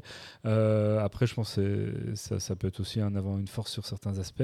Pareil, quand il fait des émissions du soir, il mélange vraiment des invités, on va dire. euh, classiques de la télévision avec des, des, invités, euh, des stars du, du Twitch Game ou du YouTube. Et il fait vraiment se rencontrer ces deux mondes. Et je trouve ça quand même assez intéressant comme démarche. Il, fait ça de manière très intelligente. Euh, mais voilà, oui, ça reste sans doute des exceptions. euh. Oui, oui, c'est sûr. bah, Twitch m'emmerde quand il balance de la pub tous les 15 minutes. qui, en plus, débile. Enfin, ok, t'as un rôle avant. Ok. Mais pendant, on est paf, ça te coupe, et du coup, euh, il y a des streamers qui font Ah, pub, pub, du coup, ils font pause pub. Donc le stream s'arrête parce qu'il y a la pause. Comme à la pub. télé. Ouais. Alors il faut savoir que le- c'est les streamers ont un contrôle de dire s'il peut y avoir des pubs pendant leur stream. Ouais, mais à part. ah, ouais. Parce que par exemple, euh, Pour l'instant. Parce pour que l'instant, ça ils peut ont le encore contrôle. évoluer, hein. Parce que par exemple, au Hollow Movement, euh, que j'aime encore bien, euh, Mhm. il a, t'as des pubs avant, bon, ça tu sais pas l'éviter, je Ouais, pense. bah, qui a un rôle avant. Et de temps en temps, il y a une pub qui, qui pop. euh, et lui, la dernière fois, il a dit Bah oui, euh, et il y a des abonnés même. euh, Parce que parfois, quand t'es abonné, t'as plus les pubs. Il Mhm. dit Ah, bah, J'ai vu quand même la pub, c'est normal. Et il dit Oui, euh, moi je l'ai activé pour tout le monde. Par contre, il y en a quasiment jamais. J'ai vraiment réduit au maximum. Et donc, il, il dit Mais il le fait en toute transparence. Tu vois. Et il y a beaucoup de Twitchers qui jouent le jeu en mode Oh zut, oh, oh Twitch a lancé une pub. Oh, oh ben zut, alors on va faire une pause pub. Alors que c'est eux qui ont configuré pour qu'il y ait un certain nombre de Ouais, pubs ouais. pour générer du revenu. Il y a, il y a un peu de malhonnêteté sur cet aspect-là de la part des streamers. Euh, voilà, ils ont tous aussi le, le même sponsor, ils ont tous le même, le même décor, hein, le même faux décor de chambre, alors que bah, les mecs, vous êtes plus dans une chambre, vous êtes dans un studio. Enfin, arrêtez, bah, je sais, moi ça me saoule. voilà, ok, assumez quoi, arrêtez de, de jouer les, les- les grands ados dans vos chambres, c'est fini, vous avez évolué. bah, Les streamers qui font plus du just chatting ont tendance à aller vers des décors un peu différents. Ouais, mais euh, pas du un peu ce qu'ils font. euh, ils ont une fausse chambre quoi. Ou alors, euh, j'ai j'ai un peu du mal avec ça. Enfin voilà. Enfin voilà, à noter que bon, bah, Twi- Twitch, il n'y a pas que ça, il y a aussi des bons moments encore. Euh, euh, moi, je, vais parfois voir des streamers parce que des petits streamers, bah, parce que c'est devenu plus des, copains. Quoi. Donc on va revoir sa chaîne plus pour voir des copains que pour voir ce qu'ils font en fait. Ils pourraient jouer à un jeu de merde, on irait quand même dire bonjour parce qu'on aime bien la personne quoi. Donc il y a quand même des, attachements qui, ont été créés. Donc ça, ça je peux pas le, le délier, je peux pas le dénier quand même. Ça c'est quand même intéressant. Il y a quand même encore des gens avec des petites communautés euh, qui partagent leur passion. Donc je pense à, Enip qui, joue aux cartes, qui joue qui hardcore pas mal, les, les Diablos, les machins, les trucs. Et ben tu sens que lui c'est un passionné, c'est un Moric sur. SC. Il y a Moric dans sur SC, tu sens que le mec il, il vit son stream et, et c'est vraiment chouette. Donc il y a quand même encore des bonnes choses. hein. Je peux pas non plus jeter la pierre à Twitch. Encore Il y a les petits qui sont devenus grands, hein, euh, coucou Maf. ah oui, il est peut-être devenu grand. ouais, ouais, voilà. Mais par exemple, voilà, Maf, j'ai du mal parce que c'est le chat, c'est ça va trop vite, c'est la folie. Et ok, bah, il a bien grandi. Voilà, c'est ça. Mais je, je suis content pour lui après. hein. Je très, très content pour lui, il n'y a pas de problème. Mais voilà, par exemple, euh, je vais de moins en moins voir parce que je- ça va trop vite, il y a trop de monde. Et, et en fait, c'est parce que je recherche au final, tu vois. Donc euh, voilà, il est, il est sorti de mon, de mon scoop, on va dire. Désolé. Voilà. Mais, euh, Mais tu reviens quand tu veux. mais je repasse aussi de temps en temps dire bonjour, tu vois, comme on dit, comme on passerait voir quelqu'un et dire bonjour, mais après, après je m'en vais, quoi, voilà. Mais je suis passé dire bonjour, quoi, un petit peu comme on va voir mamie euh, au Nouvel An, bah voilà. c'est comme ça. j'ai tendance à plus rester, rester plus longtemps sur des petits streamers que sur des gros. Voilà. Euh, Après, de- moi personnellement, a- je suis pas du tout un consommateur de, de Twitch Non. à la base. Et euh, ouais, de temps en temps, euh, je vais me balader parce que je connais quelqu'un qui stream euh, et qui va beaucoup interagir avec la chatroom.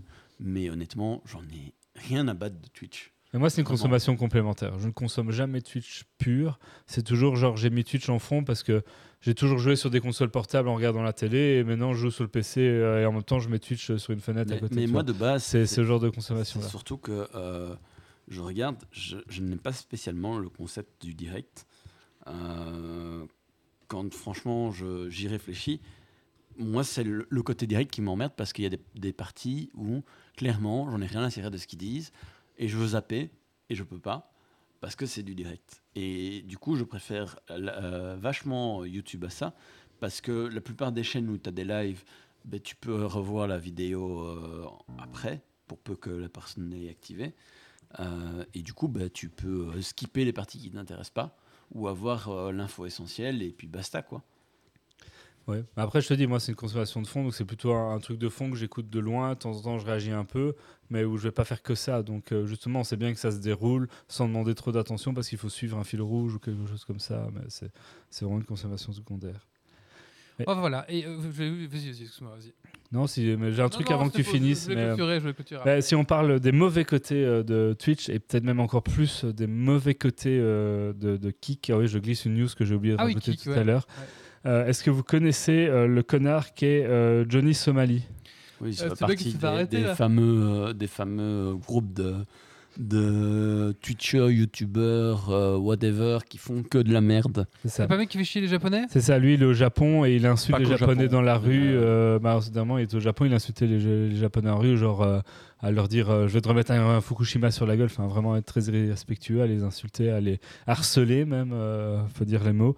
Et donc euh, très très toxique, euh, mais qui avait énormément de viewers sur, euh, sur Kik, puisqu'il avait quand même plus de 600 000 abonnés. Lui, Euh, lui, il n'a fait que harceler. T'en as d'autres où c'est presque du viol en direct. hein. Mais donc il a été arrêté par la police japonaise. Ah oui, oui. Ok. Il, y a, il y a tout un groupe comme ça qui se connaissent, qui font des featuring ensemble pour justement faire monter leur communauté. Ah. Et c'est vraiment des groupes toxiques. Mais quand je dis toxique, c'est genre, euh, exemple de, de questions qu'ils vont te poser. Ils vont, si jamais ils vont en Allemagne, ils vont dire euh, Et ça va les juifs? Ouais, bah, Si euh, ils vont au Japon, ils font Ah, c'est- on est content d'avoir pu balancer une bombe chez vous.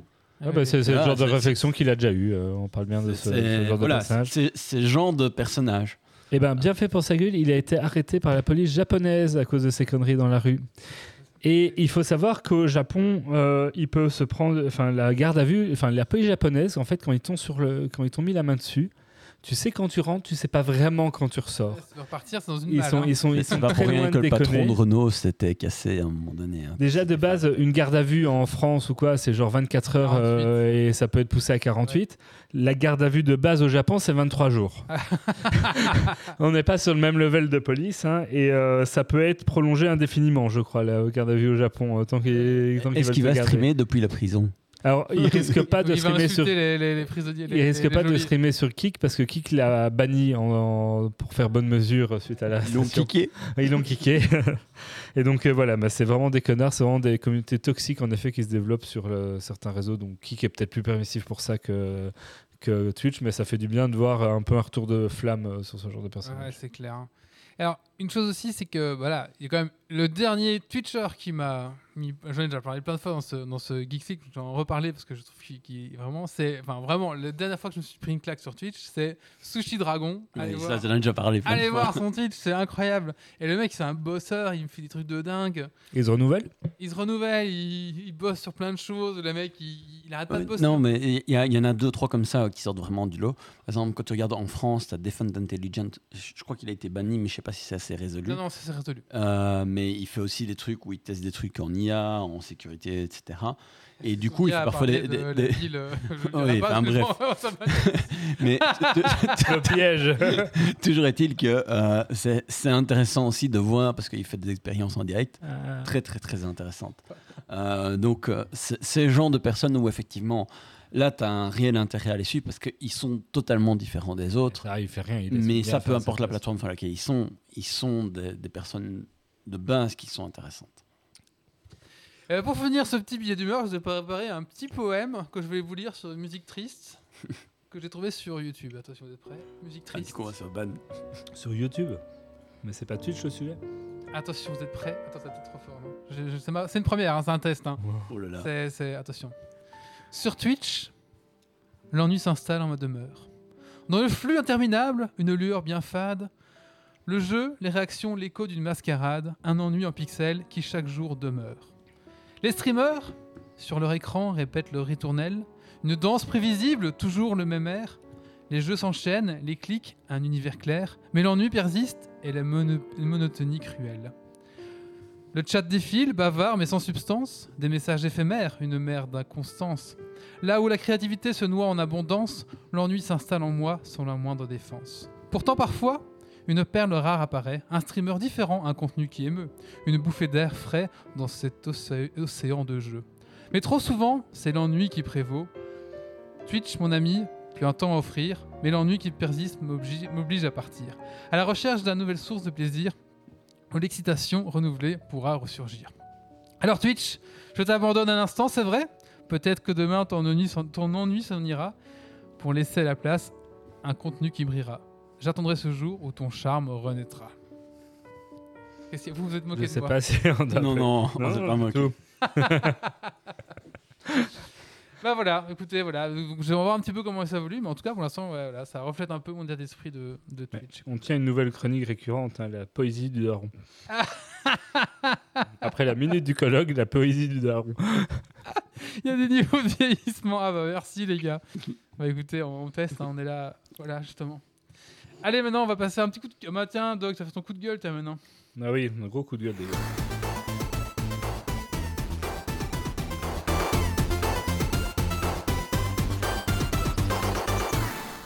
Tu fais la musique de poésie pour faire ton coup de gueule? Non, ça va, parce que c'est un coup de gueule énervé. euh. non, mais sérieux, j'aime plus faire des coups de gueule, parce que je trouve ça plus intéressant de s'intéresser à ce qui est positif ou à des trucs bien que juste de râler sur un truc mauvais, autant pas en parler. Mais là, je ne peux pas passer à côté que de râler ce soir, parce que honnêtement, brûler des écoles. À quel moment brûler des écoles, c'est une bonne idée? Qui brûle euh, des écoles Moi, je brûle Des- pas d'école. des, des- des dictateurs brûlent des écoles, des, des types d'obscurantisme qui veulent pas que les gens soient éduqués brûlent des écoles.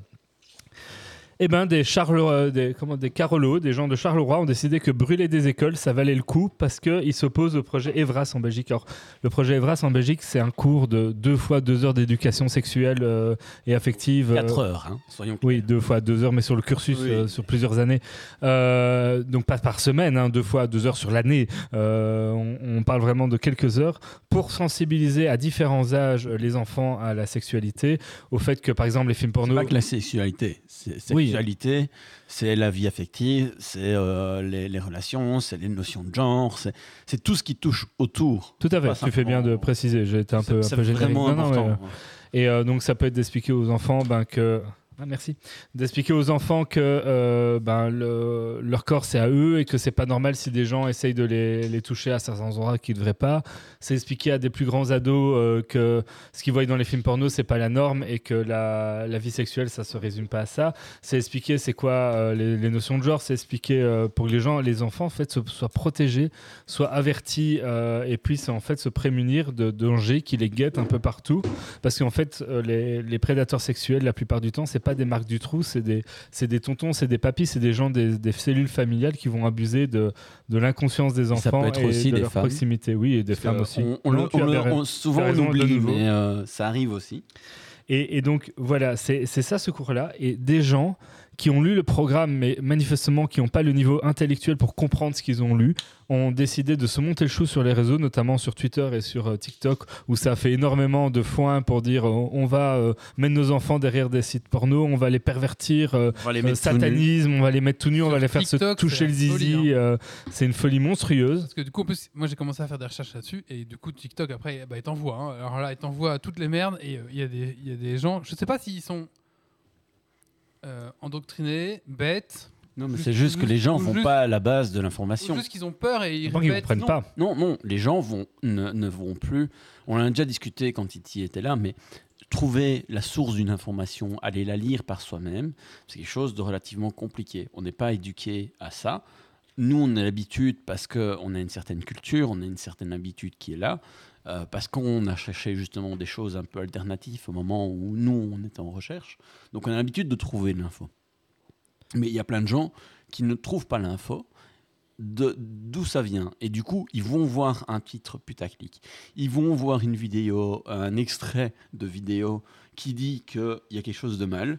La seule chose qu'ils vont retenir, c'est le, le- le gros de l'information, mais ils vont pas se dire putain, je vais aller vérifier par moi-même. Ils vont juste dire putain, mais c'est quoi cette merde? Et c'est tout. Et c'est logique. De là à remettre une pièce, à refaire des vidéos TikTok, à en reparler alors que tu piges que dalle. C'est ce que beaucoup de gens font. Dingue. Non, mais c'est ce que beaucoup de gens font de manière générale dans leur communication euh, le, le dimanche en famille euh, quand ils discutent euh, entre eux. C'est ce que déjà les gens font de base. Enfin, tout ça pour dire que ces gens à l'intellect aussi développé qu'un encéphalogramme de quelqu'un de mort. je- je ne dirais pas à l'intellect euh, aussi développé qu'un qu'un encéphalogramme mort. Parce que c'est plus une question d'apprentissage. C'est qu'il faut qu'on apprenne aux gens à réfléchir par eux-mêmes. Ça ne change rien au fait qu'à quel moment brûler une école peut résoudre un quelconque problème. Parce qu'il y a eu 5, 6, pas plus, écoles brûlées à Charleroi et en Belgique, du coup. Euh, parce pour protester contre ça, parce que c'est bien connu que l'éducation déborde de moyens, c'est bien connu que brûler l'école où ton gamin va recevoir des cours permettra euh, de, protester contre certaines choses et éviter qu'ils suivent certains cours.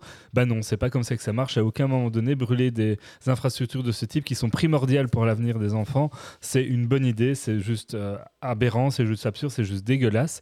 Et à se demander où ça va ar- s'arrêter, parce qu'à un moment donné, quand ces cours seront donnés, à quel moment est-ce que ce même type de profil qui s'est dit que brûler une école va pas se dire que ça serait une bonne idée de la péter la gueule du prof qui vient de donner ces deux heures de C'est ce cours qu'il y a déjà qui font. Et j'ai vu aussi que c'était beaucoup relayé quand même, relayé quand même par les, les- les religions d'extrême, donc des extrêmes catholiques et les extrêmes musulmans, qui là ont trouvé un terrain d'entente, il n'y a pas de problème. Et, euh, et ça envoie quoi, sur, sur Bah, TikTok. comme toujours, les extrêmes aiment bien. Ouais, c'est ça. Et les extrêmes vont en rajouter. Ouais, ouais, voilà. Et les extrêmes n'ont pas intérêt à ce que tu réfléchisses par toi-même. Mais c'est pareil pour tous les sujets. C'est juste que ici, les conséquences, de manière générale, ont été catastrophiques. Mais de manière générale, quand tu regardes ce qui se passe sur les réseaux sociaux de tous les âges, donc que ce soit un Facebook, que ce soit un Twitter, que ce soit un Instagram, que ce soit un TikTok, peu importe, ou que ce soit encore autre chose, euh, la plupart des gens vont relayer de l'information, vont en rajouter, parce qu'ils voient quelque chose qui les touche, positivement ou négativement, mais sans spécialement réfléchir. C'est juste que, voilà, là-dessus, il y a Defecator a fait énormément de vidéos euh, pendant tout un temps d'éducation justement à euh, quand tu reçois de l'information, comment la traiter pour ne pas être dans de la réaction, mais plutôt dans de la réflexion et de te poser la question, ok, ça me fait réagir, que ce soit dans un sens positif ou un sens négatif, comment est-ce que je peux traiter ça pour être intelligent? Et justement, c'est quelles sont aussi les astuces suivant le réseau social sur lequel tu es, qui sont utilisées pour euh, te faire réagir. Et parce que d'un réseau social à l'autre, tu ne réagis pas de la même manière, Mhm. c'est pas les mêmes, les mêmes points qui sont appuyés. Et je trouve ça super intéressant justement pour comprendre que c'est pas une question d'éducation ou d'intellect comme tu dis, mais c'est une question, euh, c'est pas une question d'intellect comme tu dis, mais c'est plutôt une question d'éducation, d'apprentissage de bonnes pratiques. Au même titre que tu, à un moment donné, t'apprends à ne pas crier euh, quand il y a quelque chose qui te va bien, qui ne te va pas, mais plutôt à dire euh, ah ben ça me convient pas. Je ne suis pas même- tout à fait d'accord avec toi. Parce qu'à un moment donné, il y a sans doute des aspects éducationnels pour, pour que les gens se, se prémunisent mieux face à ce qu'ils lisent dans les réseaux sociaux ou dans les médias et soient plus critiques et comprennent ou il y a un autre un regard euh, avec un certain recul. Ça, ça touche à, à l'éducation. La même façon que tu peux apprendre à comment bien dialoguer avec quelqu'un euh, avec qui tu ou à utiliser dans ton un, ordinateur. dans- ou ou même dans un bar, tu discutes avec quelqu'un, tu n'es pas d'accord de comment euh, discuter posément avec et amener des arguments plutôt que de se mettre à hurler. Mais il y a une différence à un moment donné entre pas être capable de le faire correctement et aller à des extrêmes où euh, tu vas brûler des écoles. C'est pas non, parce que parce tu que- n'as pas les outils pour dialoguer correctement avec quelqu'un et du coup tu te retrouves à gueuler sur quelqu'un parce que tu n'es pas foutu de dialoguer correctement que tu vas aller lui foutre forcément ton poing dans la gueule. Non, Ça, c'est plus forcément un problème d'éducation, c'est un problème de caractère aussi. regarde- de- partout. peut-être euh, 10 connards qui ont brûlé, hein. Oui, c'est- même pas cramer une école en entier, c'est des. Oui, c'est- enfin, bref. Mais euh, le, le tr- le truc, Oui. c'est que de manière générale, les gens qui ne sont pas éduqués à justement comprendre qu'il faut se poser quand on reçoit de l'information qui nous fait réagir, qui joue sur nos émotions, euh, si jamais on n'a pas pris cette habitude-là, ce pli-là, on va réagir. Et si en plus de ça, tu as une série de personnes autour de toi qui vont appuyer dessus en permanence en disant c'est scandaleux, qui vont en rajouter parce qu'ils veulent jouer le jeu, parce que derrière ils ont des enjeux économiques, parce qu'ils sont sur des réseaux sociaux qui vont leur apporter de l'argent. Euh, tu vas être dans une telle énergie où tu vas te dire mais c'est scandaleux, c'est la guerre. Et si, si tu, tu te retrouves avec, on te balance tellement d'informations fausses que tu te dis mais c'est scandaleux, on va vraiment... Imagine, tu as un parent et on te dit, demain, ton gosse, on va le foutre à poil, on va le toucher, on va le mettre sur du porno. Et que tu te dis que cette information est vraie. Mais tu vas, tu as envie de cramer l'école, c'est logique. C'est logique. Tu te dis, c'est pas, c'est pas possible que quelqu'un veuille faire ça à mon enfant. Et ça te semble tellement Mais insupportable. non, parce que si demain tu en es à ce stade-là, tu dis c'est pas possible. Tu changes ton enfant d'école, tu changes de système, Mais tu, si tu on- l'aimais pas, mais Oui, à mais quel si moment on- brûler le truc va changer non, quoi que ce soit Si on, on te monte la tête de telle manière à ce qu'on te dit, partout où tu iras, ton enfant va être confronté à ça. Tu ne peux que réagir négativement à tel point que tu vas faire des conneries. Parce qu'on te bourre le crâne en permanence, on te fait presque un lavage de cerveau, on te bourre le crâne de mauvaises informations, et tu ne peux que surréagir, parce que c'est le but derrière. Et c'est ce qui se passe dans plein de situations actuellement où il y a des débordements, c'est que derrière, il n'y a pas ce filtre qui, te, qui permet à l'humain de se poser, parce que l'humain est en permanence dans nos sociétés bombardé d'informations en quantité, qu'il n'a pas le temps de, se poser pour regarder ce que c'est, qu'il n'a pas été éduqué à regarder ce que c'est et à comprendre, tiens, comment ça se fait que je me mets dans un te- tel état émotionnel qui fait que je ne peux plus euh, agir autrement qu'en étant en colère ou en étant super joyeux, ben, il y a un moment où, où ça déborde. C'est logique.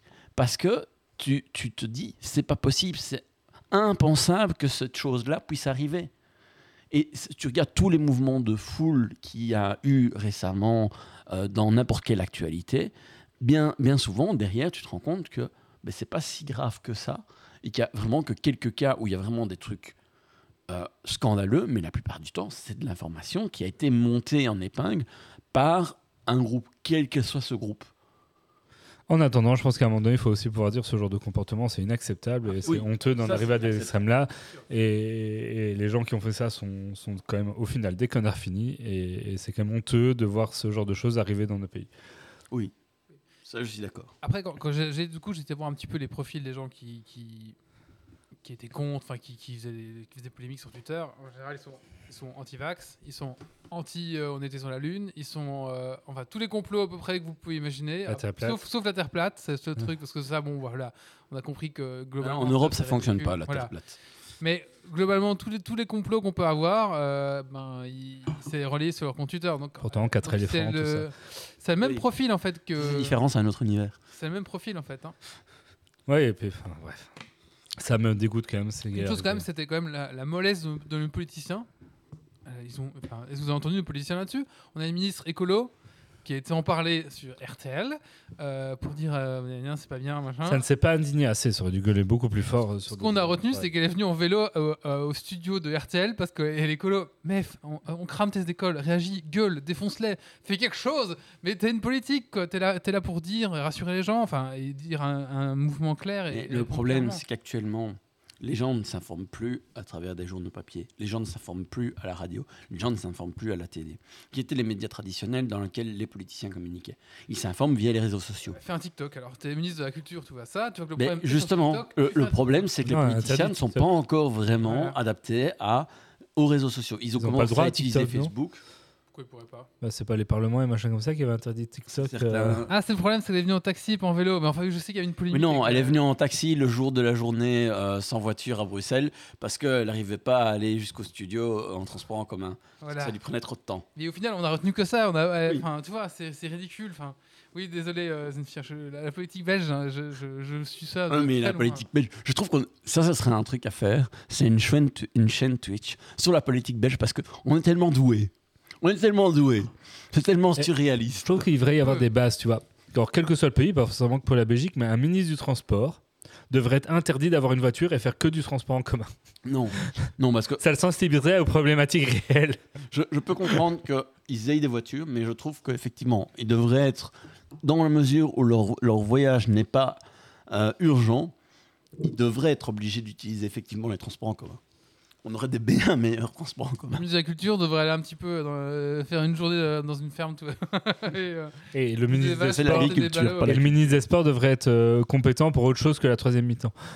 Et le ministre de la Santé, qu'est-ce qu'on dit alors? Et- On avait une sacrée à un moment donné. hein. ne faisons pas de grossophobie ce soir. On a assez gueulé sur assez de trucs. Bon, voilà. Mais c'est vrai que la politique belge, il y a pas de... est-ce qu'il y a des chaînes Twitch qui parlent de politique belge? Pas beaucoup. Non, mais ce serait tellement marrant. Ça, Parce que franchement, il y, a- y a tellement à dire. Mais il faudrait faire ça avec. euh, Il y a, il y a le tellement. Samuel Étienne non, il faudrait euh, un, un flamand euh, pour, pour euh, faire ça.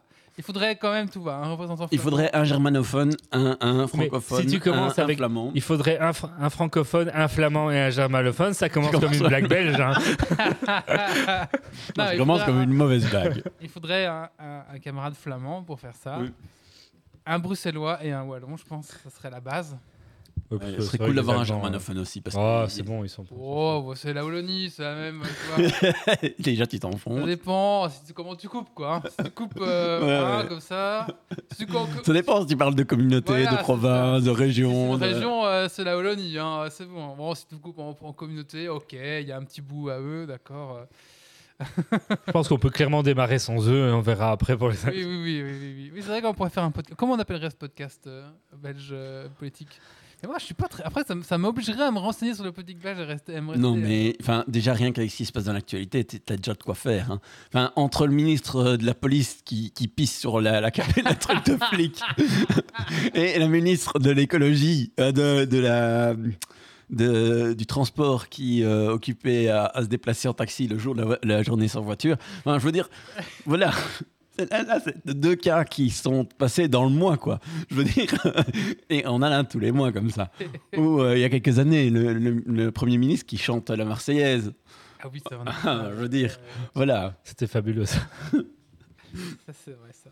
Oui, Oui, bah, on est écoutez, obligé d'aller voter. Bah écoutez, si vous voulez, on peut, se- si- on peut se faire un prototype de, de, de, de podcast qui parle de politique belge. Et, juste pour info, pour nos auditeurs français qui nous écoutent encore ou euh, qui viennent d'autres pays, on a plus de ministres en Belgique, dans notre petit pays, que la France et l'Allemagne réunies. Oui. Voilà.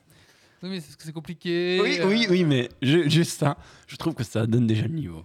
ouais. À partir du moment où, pour tout ce qui est environnemental, c'est pas les législations en Flandre du côté néerlandophone, du côté euh, Oui, il y a quatre ministres de la- Bruxelles, Qu- quatre ministres de l'environnement. t'as- alors que le pays est quand même pas bien grand. Et aucun n'a- priorité sur l'autre parce que chacun Oui. a- gère une, une chose différente. et- Bref. Voilà, voilà. Euh, si on passait à la suite. On va passer à la suite, mais euh, du coup, ça, ça me donne des idées tout ça. Allez, euh, c'est quoi la suite d'ailleurs On va s'évader dans les étoiles. Là, Ah, on a une porte des étoiles bas, Non. dans les étoiles. Oh, déception. Parce que sinon, en tant que euh, chroniqueur de Geeksy, j'étais prêt à tester la porte des étoiles, moi. Pour des étoiles. Ah, Stream Deck. Mais Stream Deck, pourquoi tu plantes? C'est fou ça. Il est temps de payer un nouveau euh, boîtier. Non, non, c'est c'est l'app qui plante. T'as fait tes mises à jour Windows On voit la fin, euh, incroyable. Attendez, on revient. Donc voilà, donc. bah, euh, Allez, c'est parti. Jingle euh, doc.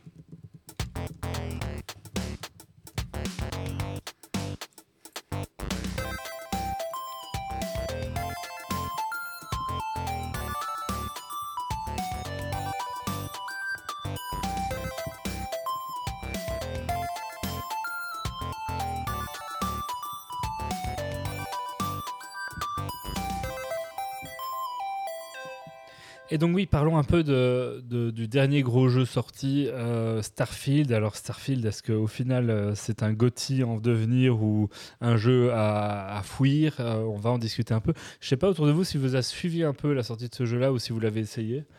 Grumpy, j'imagine que non. Non. Ah, moi, je l'ai suivi, mais j'ai pas joué. Mais j'ai beau- bien, beaucoup, beaucoup suivi tous les dramas, tous les machins, les bidules. J'ai à peu près tout suivi. euh, ouais.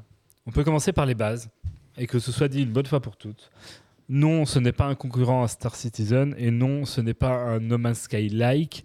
Mon De but toute façon, concurrent d'un Star Citizen, pourquoi parler d'un Mon- concurrent à un jeu qui n'est jamais sorti? Mon but n'est pas d'entrer dans une politique, euh, dans une euh, discussion stérile de savoir qu'est-ce qui est mieux, moins bien et ainsi de suite. C'est juste qu'à un moment donné, c'est pas parce que des jeux ont la même thématique ici l'espace que c'est le même type de jeu. Euh, vous pouvez avoir un, un STR avec un MOBA qui ont la même thématique, ça en fait pas le même jeu, vous allez pas les comparer entre eux.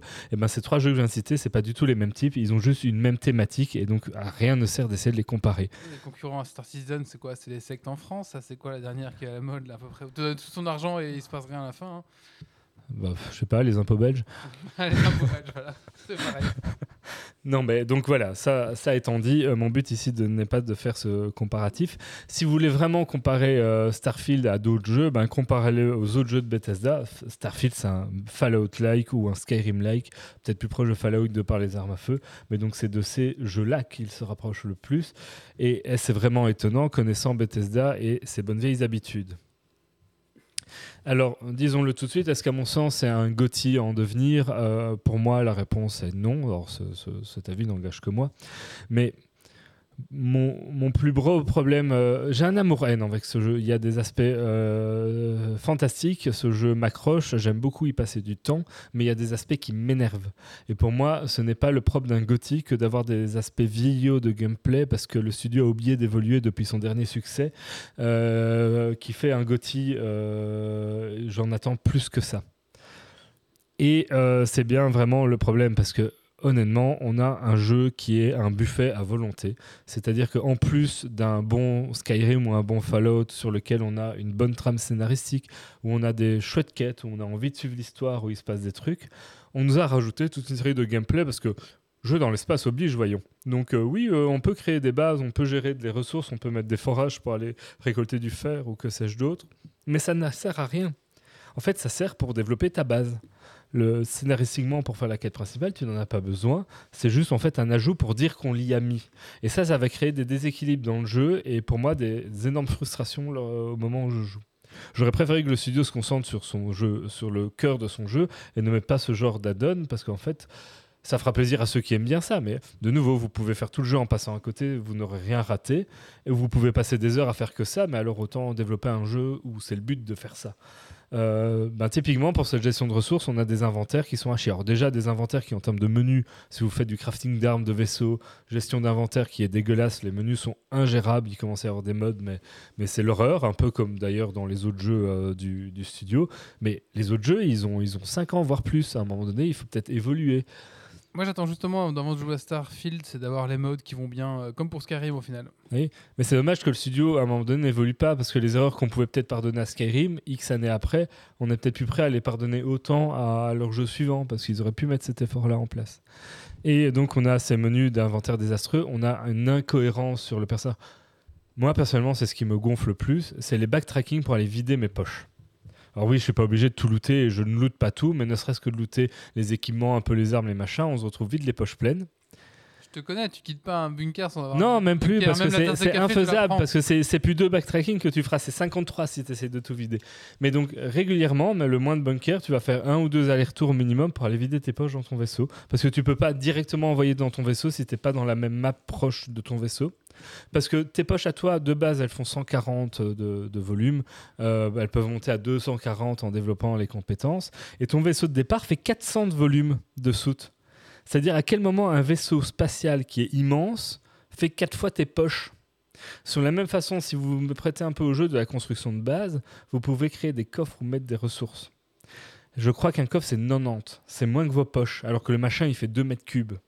Vos poches, vous pouvez mettre des liquides, des gaz, des armements, des composantes de matériaux. Quand vous stockez ça dans votre base, vous devez créer un coffre pour les composantes, un coffre pour les liquides, un coffre pour les gaz, un coffre pour les machins. Je suis désolé, moi ça me dérange parce que c'est incohérent. On, sent qu'il est un petit peu énervé là. Hein. Les poches, c'est mieux que les coffres, hein, c'est bien connu. Hein. Mais c'est incohérent et ce que moi je trouve stupide, c'est que on est toujours, encore une fois, dans, le même débat, c'est que les jeux actuels, les gros jeux qui sortent, qui veulent, qui veulent euh, vraiment euh, se veut euh, des, gros jeux, mais c'est qu'ils seront bons que dans quelques années ou quand il y aura eu des modeurs. Bref, que ce soit soit la communauté qui aura agi, soit que les énièmes fixes auront été mis en place. Et sans ça, ben non. Et... Mais là, c'est pas un problématique de bug. C'est un Oui, un bug ou mal pensé. Et tout, oui, mais c'est différent. voilà, parce que... un bon bêta-testeur de jeu, il te remonte l'information, comme quoi euh, ben, oui, c'est pas logique que tu puisses mettre plus de trucs dans ta, dans ta poche que dans un coffre que tu fabriques qui fait 2 mètres cubes. Il y a eu des jeux cassés, genre euh, cyberpunk, machin, ce qu'on veut, euh, où c'est des problèmes de bugs, pas de, de jeu lui-même. Une fois les bugs réglés, le, jeu est bon. Là, le problème, c'est que je pense que ah, un jeu spatial, ça doit avoir une gestion de ressources, on va pouvoir créer une base, on doit pouvoir voler dans l'espace, on doit pouvoir aller sur les planètes on doit pouvoir faire ci, ça. Et ils ont coché des cases. Des cases qui n'avaient pas de plus-value pour leur jeu de base. Non, c'est pas nouveau Google, je vais te dire du bien après, mais commençons par le négatif, c'est toujours plus sympa. Euh, et, pour moi, c'est ça qui est dommage. Le combat spatial pour le jeu apporte assez peu parce qu'il est mal ficelé, c'est pas super agréable. On a six niveaux de jauge à gérer d'énergie, c'est compliqué à gérer alors que c'est quelques combats obligatoires, mais le reste du temps, c'est juste des, des, écrans de chargement pour aller d'une planète à l'autre ou d'une surface à l'autre. De Gullcast, si tu veux. Euh, et c'est dommage une fois atterri, le, jeu, le, vaisseau bouge plus. On peut pas voler à la surface des vaisseaux. Alors, je demande pas forcément qu'il n'y ait pas de chargement ou qu'on puisse faire ce qu'on veut parce que c'est pas un Star Citizen, c'est pas son but de ce jeu-là. Mais je trouve ça très frustrant dans un jeu où tu peux instantanément te téléporter à l'autre bout de la galaxie euh, avec ton vaisseau, avec un écran de chargement, qu'une fois posé, le point d'intérêt est toujours à 3 km et tu dois courir comme un dératé 5 minutes pour l'atteindre. et il n'y a, aucun a aucun véhicule pour t'accompagner au sol pour aller plus vite c'est con. Alors, à l'échelle d'un Skyrim, bah oui, c'est un bon Skyrim. C'est ce qu'on retrouve comme euh, gameplay dans un Skyrim ou dans un Fallout. Mais c'était là plusieurs années. Le jeu peut avoir évolué. Et de nouveau, donc c'est vraiment ce sentiment de, case à cocher. À côté de ça, le jeu est prenant. Euh, le fait de les chargements de se déplacer vite, ben, c'est chouette dans un jeu comme ça, basé sur les scénarios, de pas devoir passer 20 minutes dans l'espace en quantum à attendre d'être enfin arrivé et où tu peux aller boire ton café. Est-ce qu'on traverse le sol? De ne pas traverser le sol quand tu atterris, sans doute que non. dans des ascenseurs? Non, bien sûr, il n'y a pas tous ces bugs-là. Donc, Ah. D'ailleurs, en termes de bugs, moi, j'en ai pas spécialement rencontré. Bon, j'avais pas eu de problème spécialement avec Cyberpunk non plus, je suis peut-être pas la référence. Euh, mais donc, ça, c'est agréable. Le scénario est vraiment prenant. Euh, les quêtes secondaires sont plutôt intéressantes. Donc, je pense que c'est un bon Skyrim qui aurait gagné à ne pas essayer de cocher les cases du, du soi-disant bon jeu spatial et juste assumer ce qu'il était et se concentrer sur ça. D'ailleurs, petit tip sans spoiler, si vous faites l'aventure, parce qu'on peut vite s'y perdre entre les gameplays secondaires comme la création de base, mais toutes les missions secondaires, parce que c'est, c'est comme un Skyrim, un Fallout ou autre, il y a énormément de contenu secondaire, de quêtes annexes et ainsi de suite. On peut y passer des heures et se perdre totalement. Sauf que cette fois-ci, le jeu intègre une vraie mécanique de New Game Plus. Et donc vous allez débloquer certains aspects au New Game Plus. Et vous allez même pouvoir enchaîner assez rapidement les New Game Plus parce qu'il y aura une mécanique pour les faire plus vite. Et débloquer à chaque New Game Plus, vous allez certains, avoir certains équipements, certains éléments débloqués du New Game Plus qui vont monter en puissance. C'est quand tu as fini le, le scénario principal. C'est ça, c'est quand t'as fini. Mais donc, bon, la plupart, je ne suis pas encore arrivé au New Game Plus, mais la plupart des joueurs qui y sont arrivés, tu ne rates rien de ne pas faire les quêtes annexes tout de suite et de te concentrer sur la quête principale pour aller chercher le New Game Plus. Tu as de toute façon jusqu'à la dernière minute la possibilité de faire marche arrière et d'aller continuer à explorer le reste.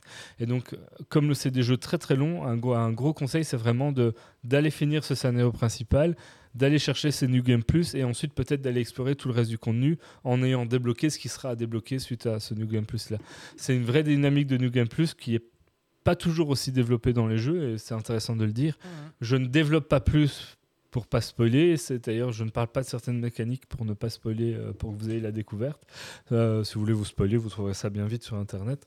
Mais donc, euh, il y a vraiment des, des aspects intéressants et donc euh, la plupart des conseils vont dans ce sens-là. Faites la, la quête principale et puis explorez ensuite euh, le reste. Il y a Ali Magister qui valide ta recommandation. Voilà, si jamais. Mais je le remercie parce que la moitié des infos viennent de lui euh, sur la, le Game Plus. Euh, mais voilà, mais donc pour moi, euh, c'est un jeu dont j'attendais pas forcément grand chose. Je suis content de l'avoir eu à travers le Game Pass. Mhm. Et je suis un peu déçu du manque d'évolution par rapport aux anciens jeux de la licence. Je pense qu'ils se reposent un peu trop sur leur laurier sur ce titre-là. Et en même temps, j'en attendais rien de bon et j'accroche très fort parce que l'univers est très prenant. Et donc ça, c'est une belle découverte. Je suis content d'y jouer. C'est un chouette jeu. Je pense que c'est un bon jeu de cette année. Mais pour les aspects rébarbatifs que j'ai évoqués, c'est clairement pas un GOTY parce que c'est pas un jeu qui a su sublimer son genre et s'émanciper des, des lourdeurs de, de menus, de, de gameplay ou de mécanique. Chose par exemple, on avait parlé il y a quelques temps qu'a su faire Baldur- Baldur's Gate 3. Mhm. Baldur's Gate 3 aurait pu, alors t'as un problème d'inventaire à un moment donné avec des poches pleines, mais en un clic tu reviens à ton en un clic tu sais tout envoyer vers le coffre de ton campement sans aller à ton campement. Et si tu as besoin de ton matériel parce que tu es devant un vendeur, en un clic tu reviens à ton campement, tu prends tout ce que tu veux dans ton coffre et en, en recliquant tu reviens pile poil devant ton ton euh, vendeur. Ils ont su s'émanciper de ce genre de backtrack, d'aller-retour inutile et qui ajoute une lourdeur. Et ben, c'est ce que n'a pas su faire Starfield.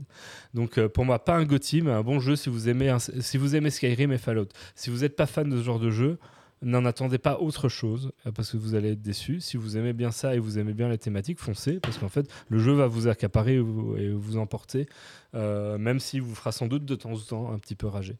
En parlant de backtracking, tu sais comment on remplit les nouveaux vaisseaux dans Star Citizen? Avec des sandwichs? Non, non, avec Non, le, euh. le Ulc, tu sais comment c'est? Alors, tu dois Ah oui. te, te, te brancher à la station, descendre, prendre deux ascenseurs, machin, demander, euh, aller acheter un truc, re- reprendre deux ascenseurs, remonter au vaisseau, te, te, te, brancher au, deck, redescendre, machin, brancher, remonter et remonter. T'as quatre allers-retours de l'enfer pour, euh, Ce que t'as pas compris, c'est prévu pour avoir un équipage.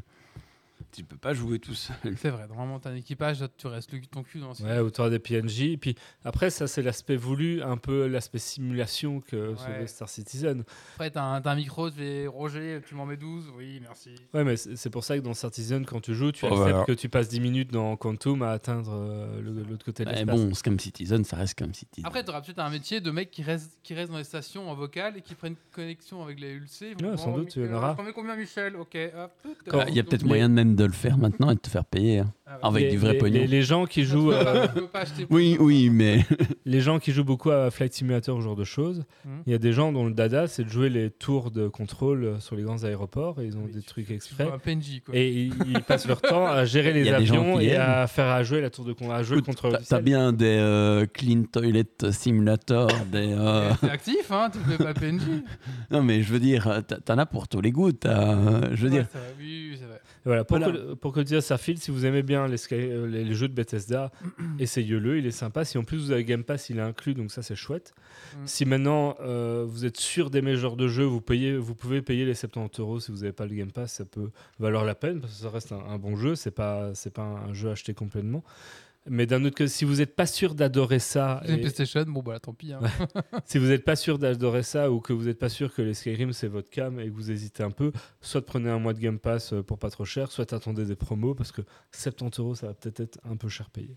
Si vous voulez faire Skyrim, maintenant il y a des, il y a des Skyrim remodés complètement euh, qui sont trouvables.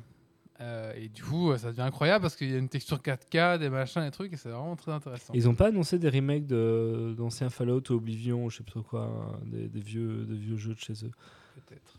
Je ne sais pas. Je ne sais plus. Enfin voilà mon avis sur euh, Starfield. Ok. Merci. Bah écoutez, je pense qu'on a parlé de tout dans ce non, podcast. ton coup de cœur, coup de gueule. Ah, j'ai- c'était quoi mon coup de cœur, coup de gueule? J'ai mis quoi? Ah, mais je, je l'ai- je l'ai oublié de l'écrire. Allez, c'est parti. Euh... À mon avis, ça va être le Stream Deck. Putain, ça va être un, un coup de gueule. Non, mais non, ça va être...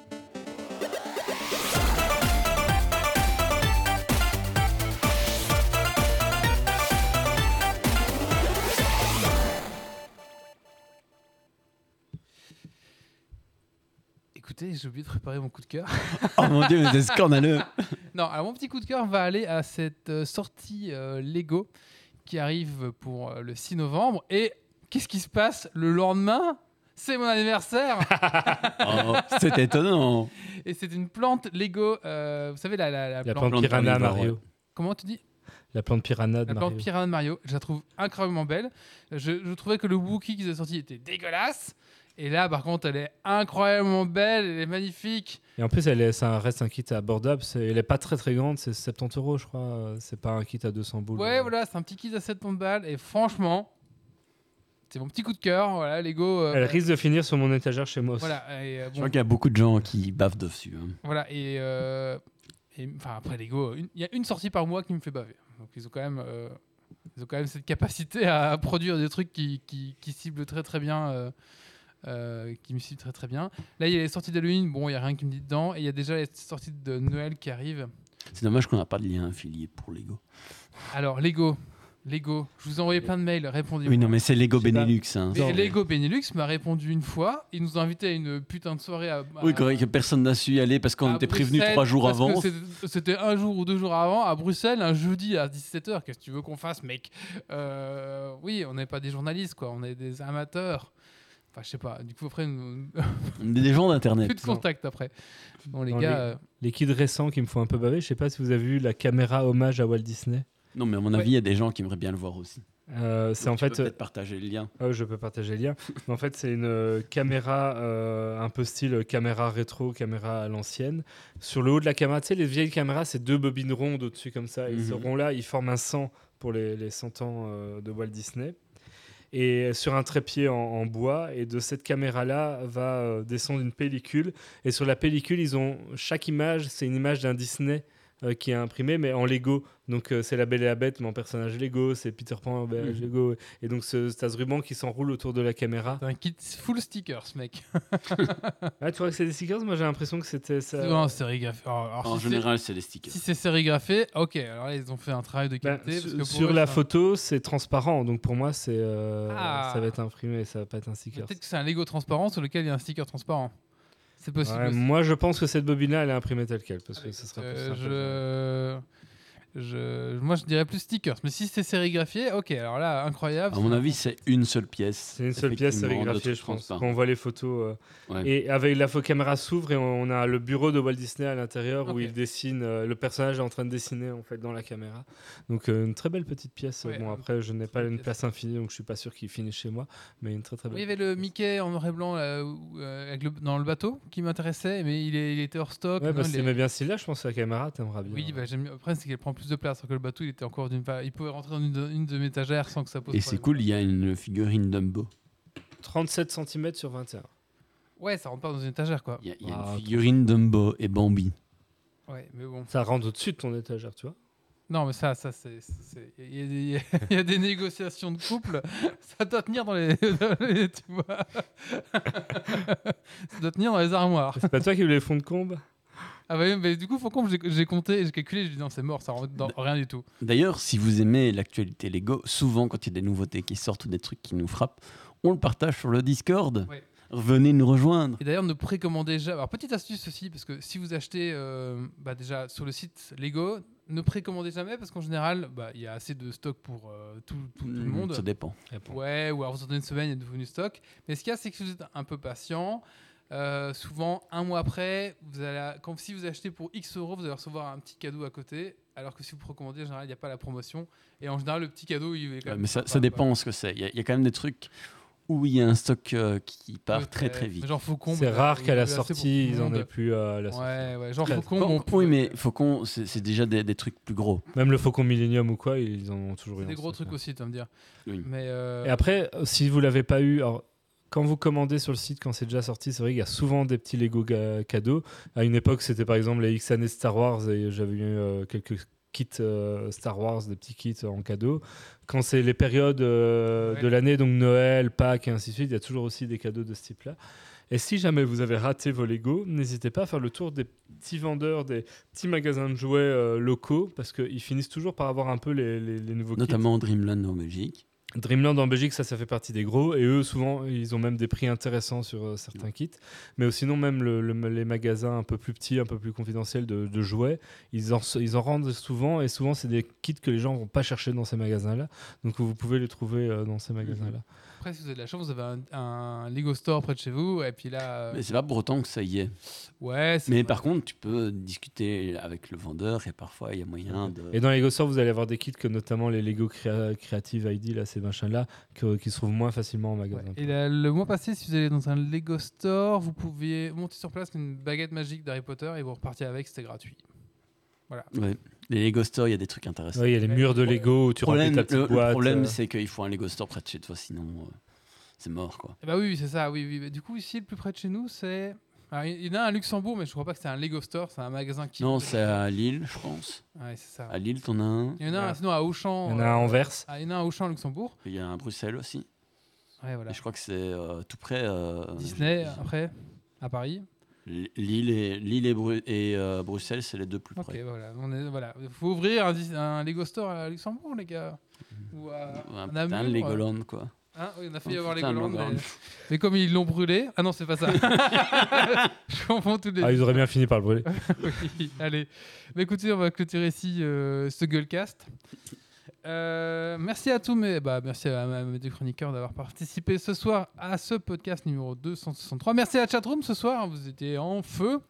Euh, merci aux gens qui nous ont écoutés aussi en rediffusion. Voilà, on se donne rendez-vous dans 15 jours pour le Geeks League numéro 264, ma foi. Et puis bah, d'ici là, surtout, euh, ne lâchez rien. Ciao à tous. Bye bye. Ciao, ciao. Décidément, euh,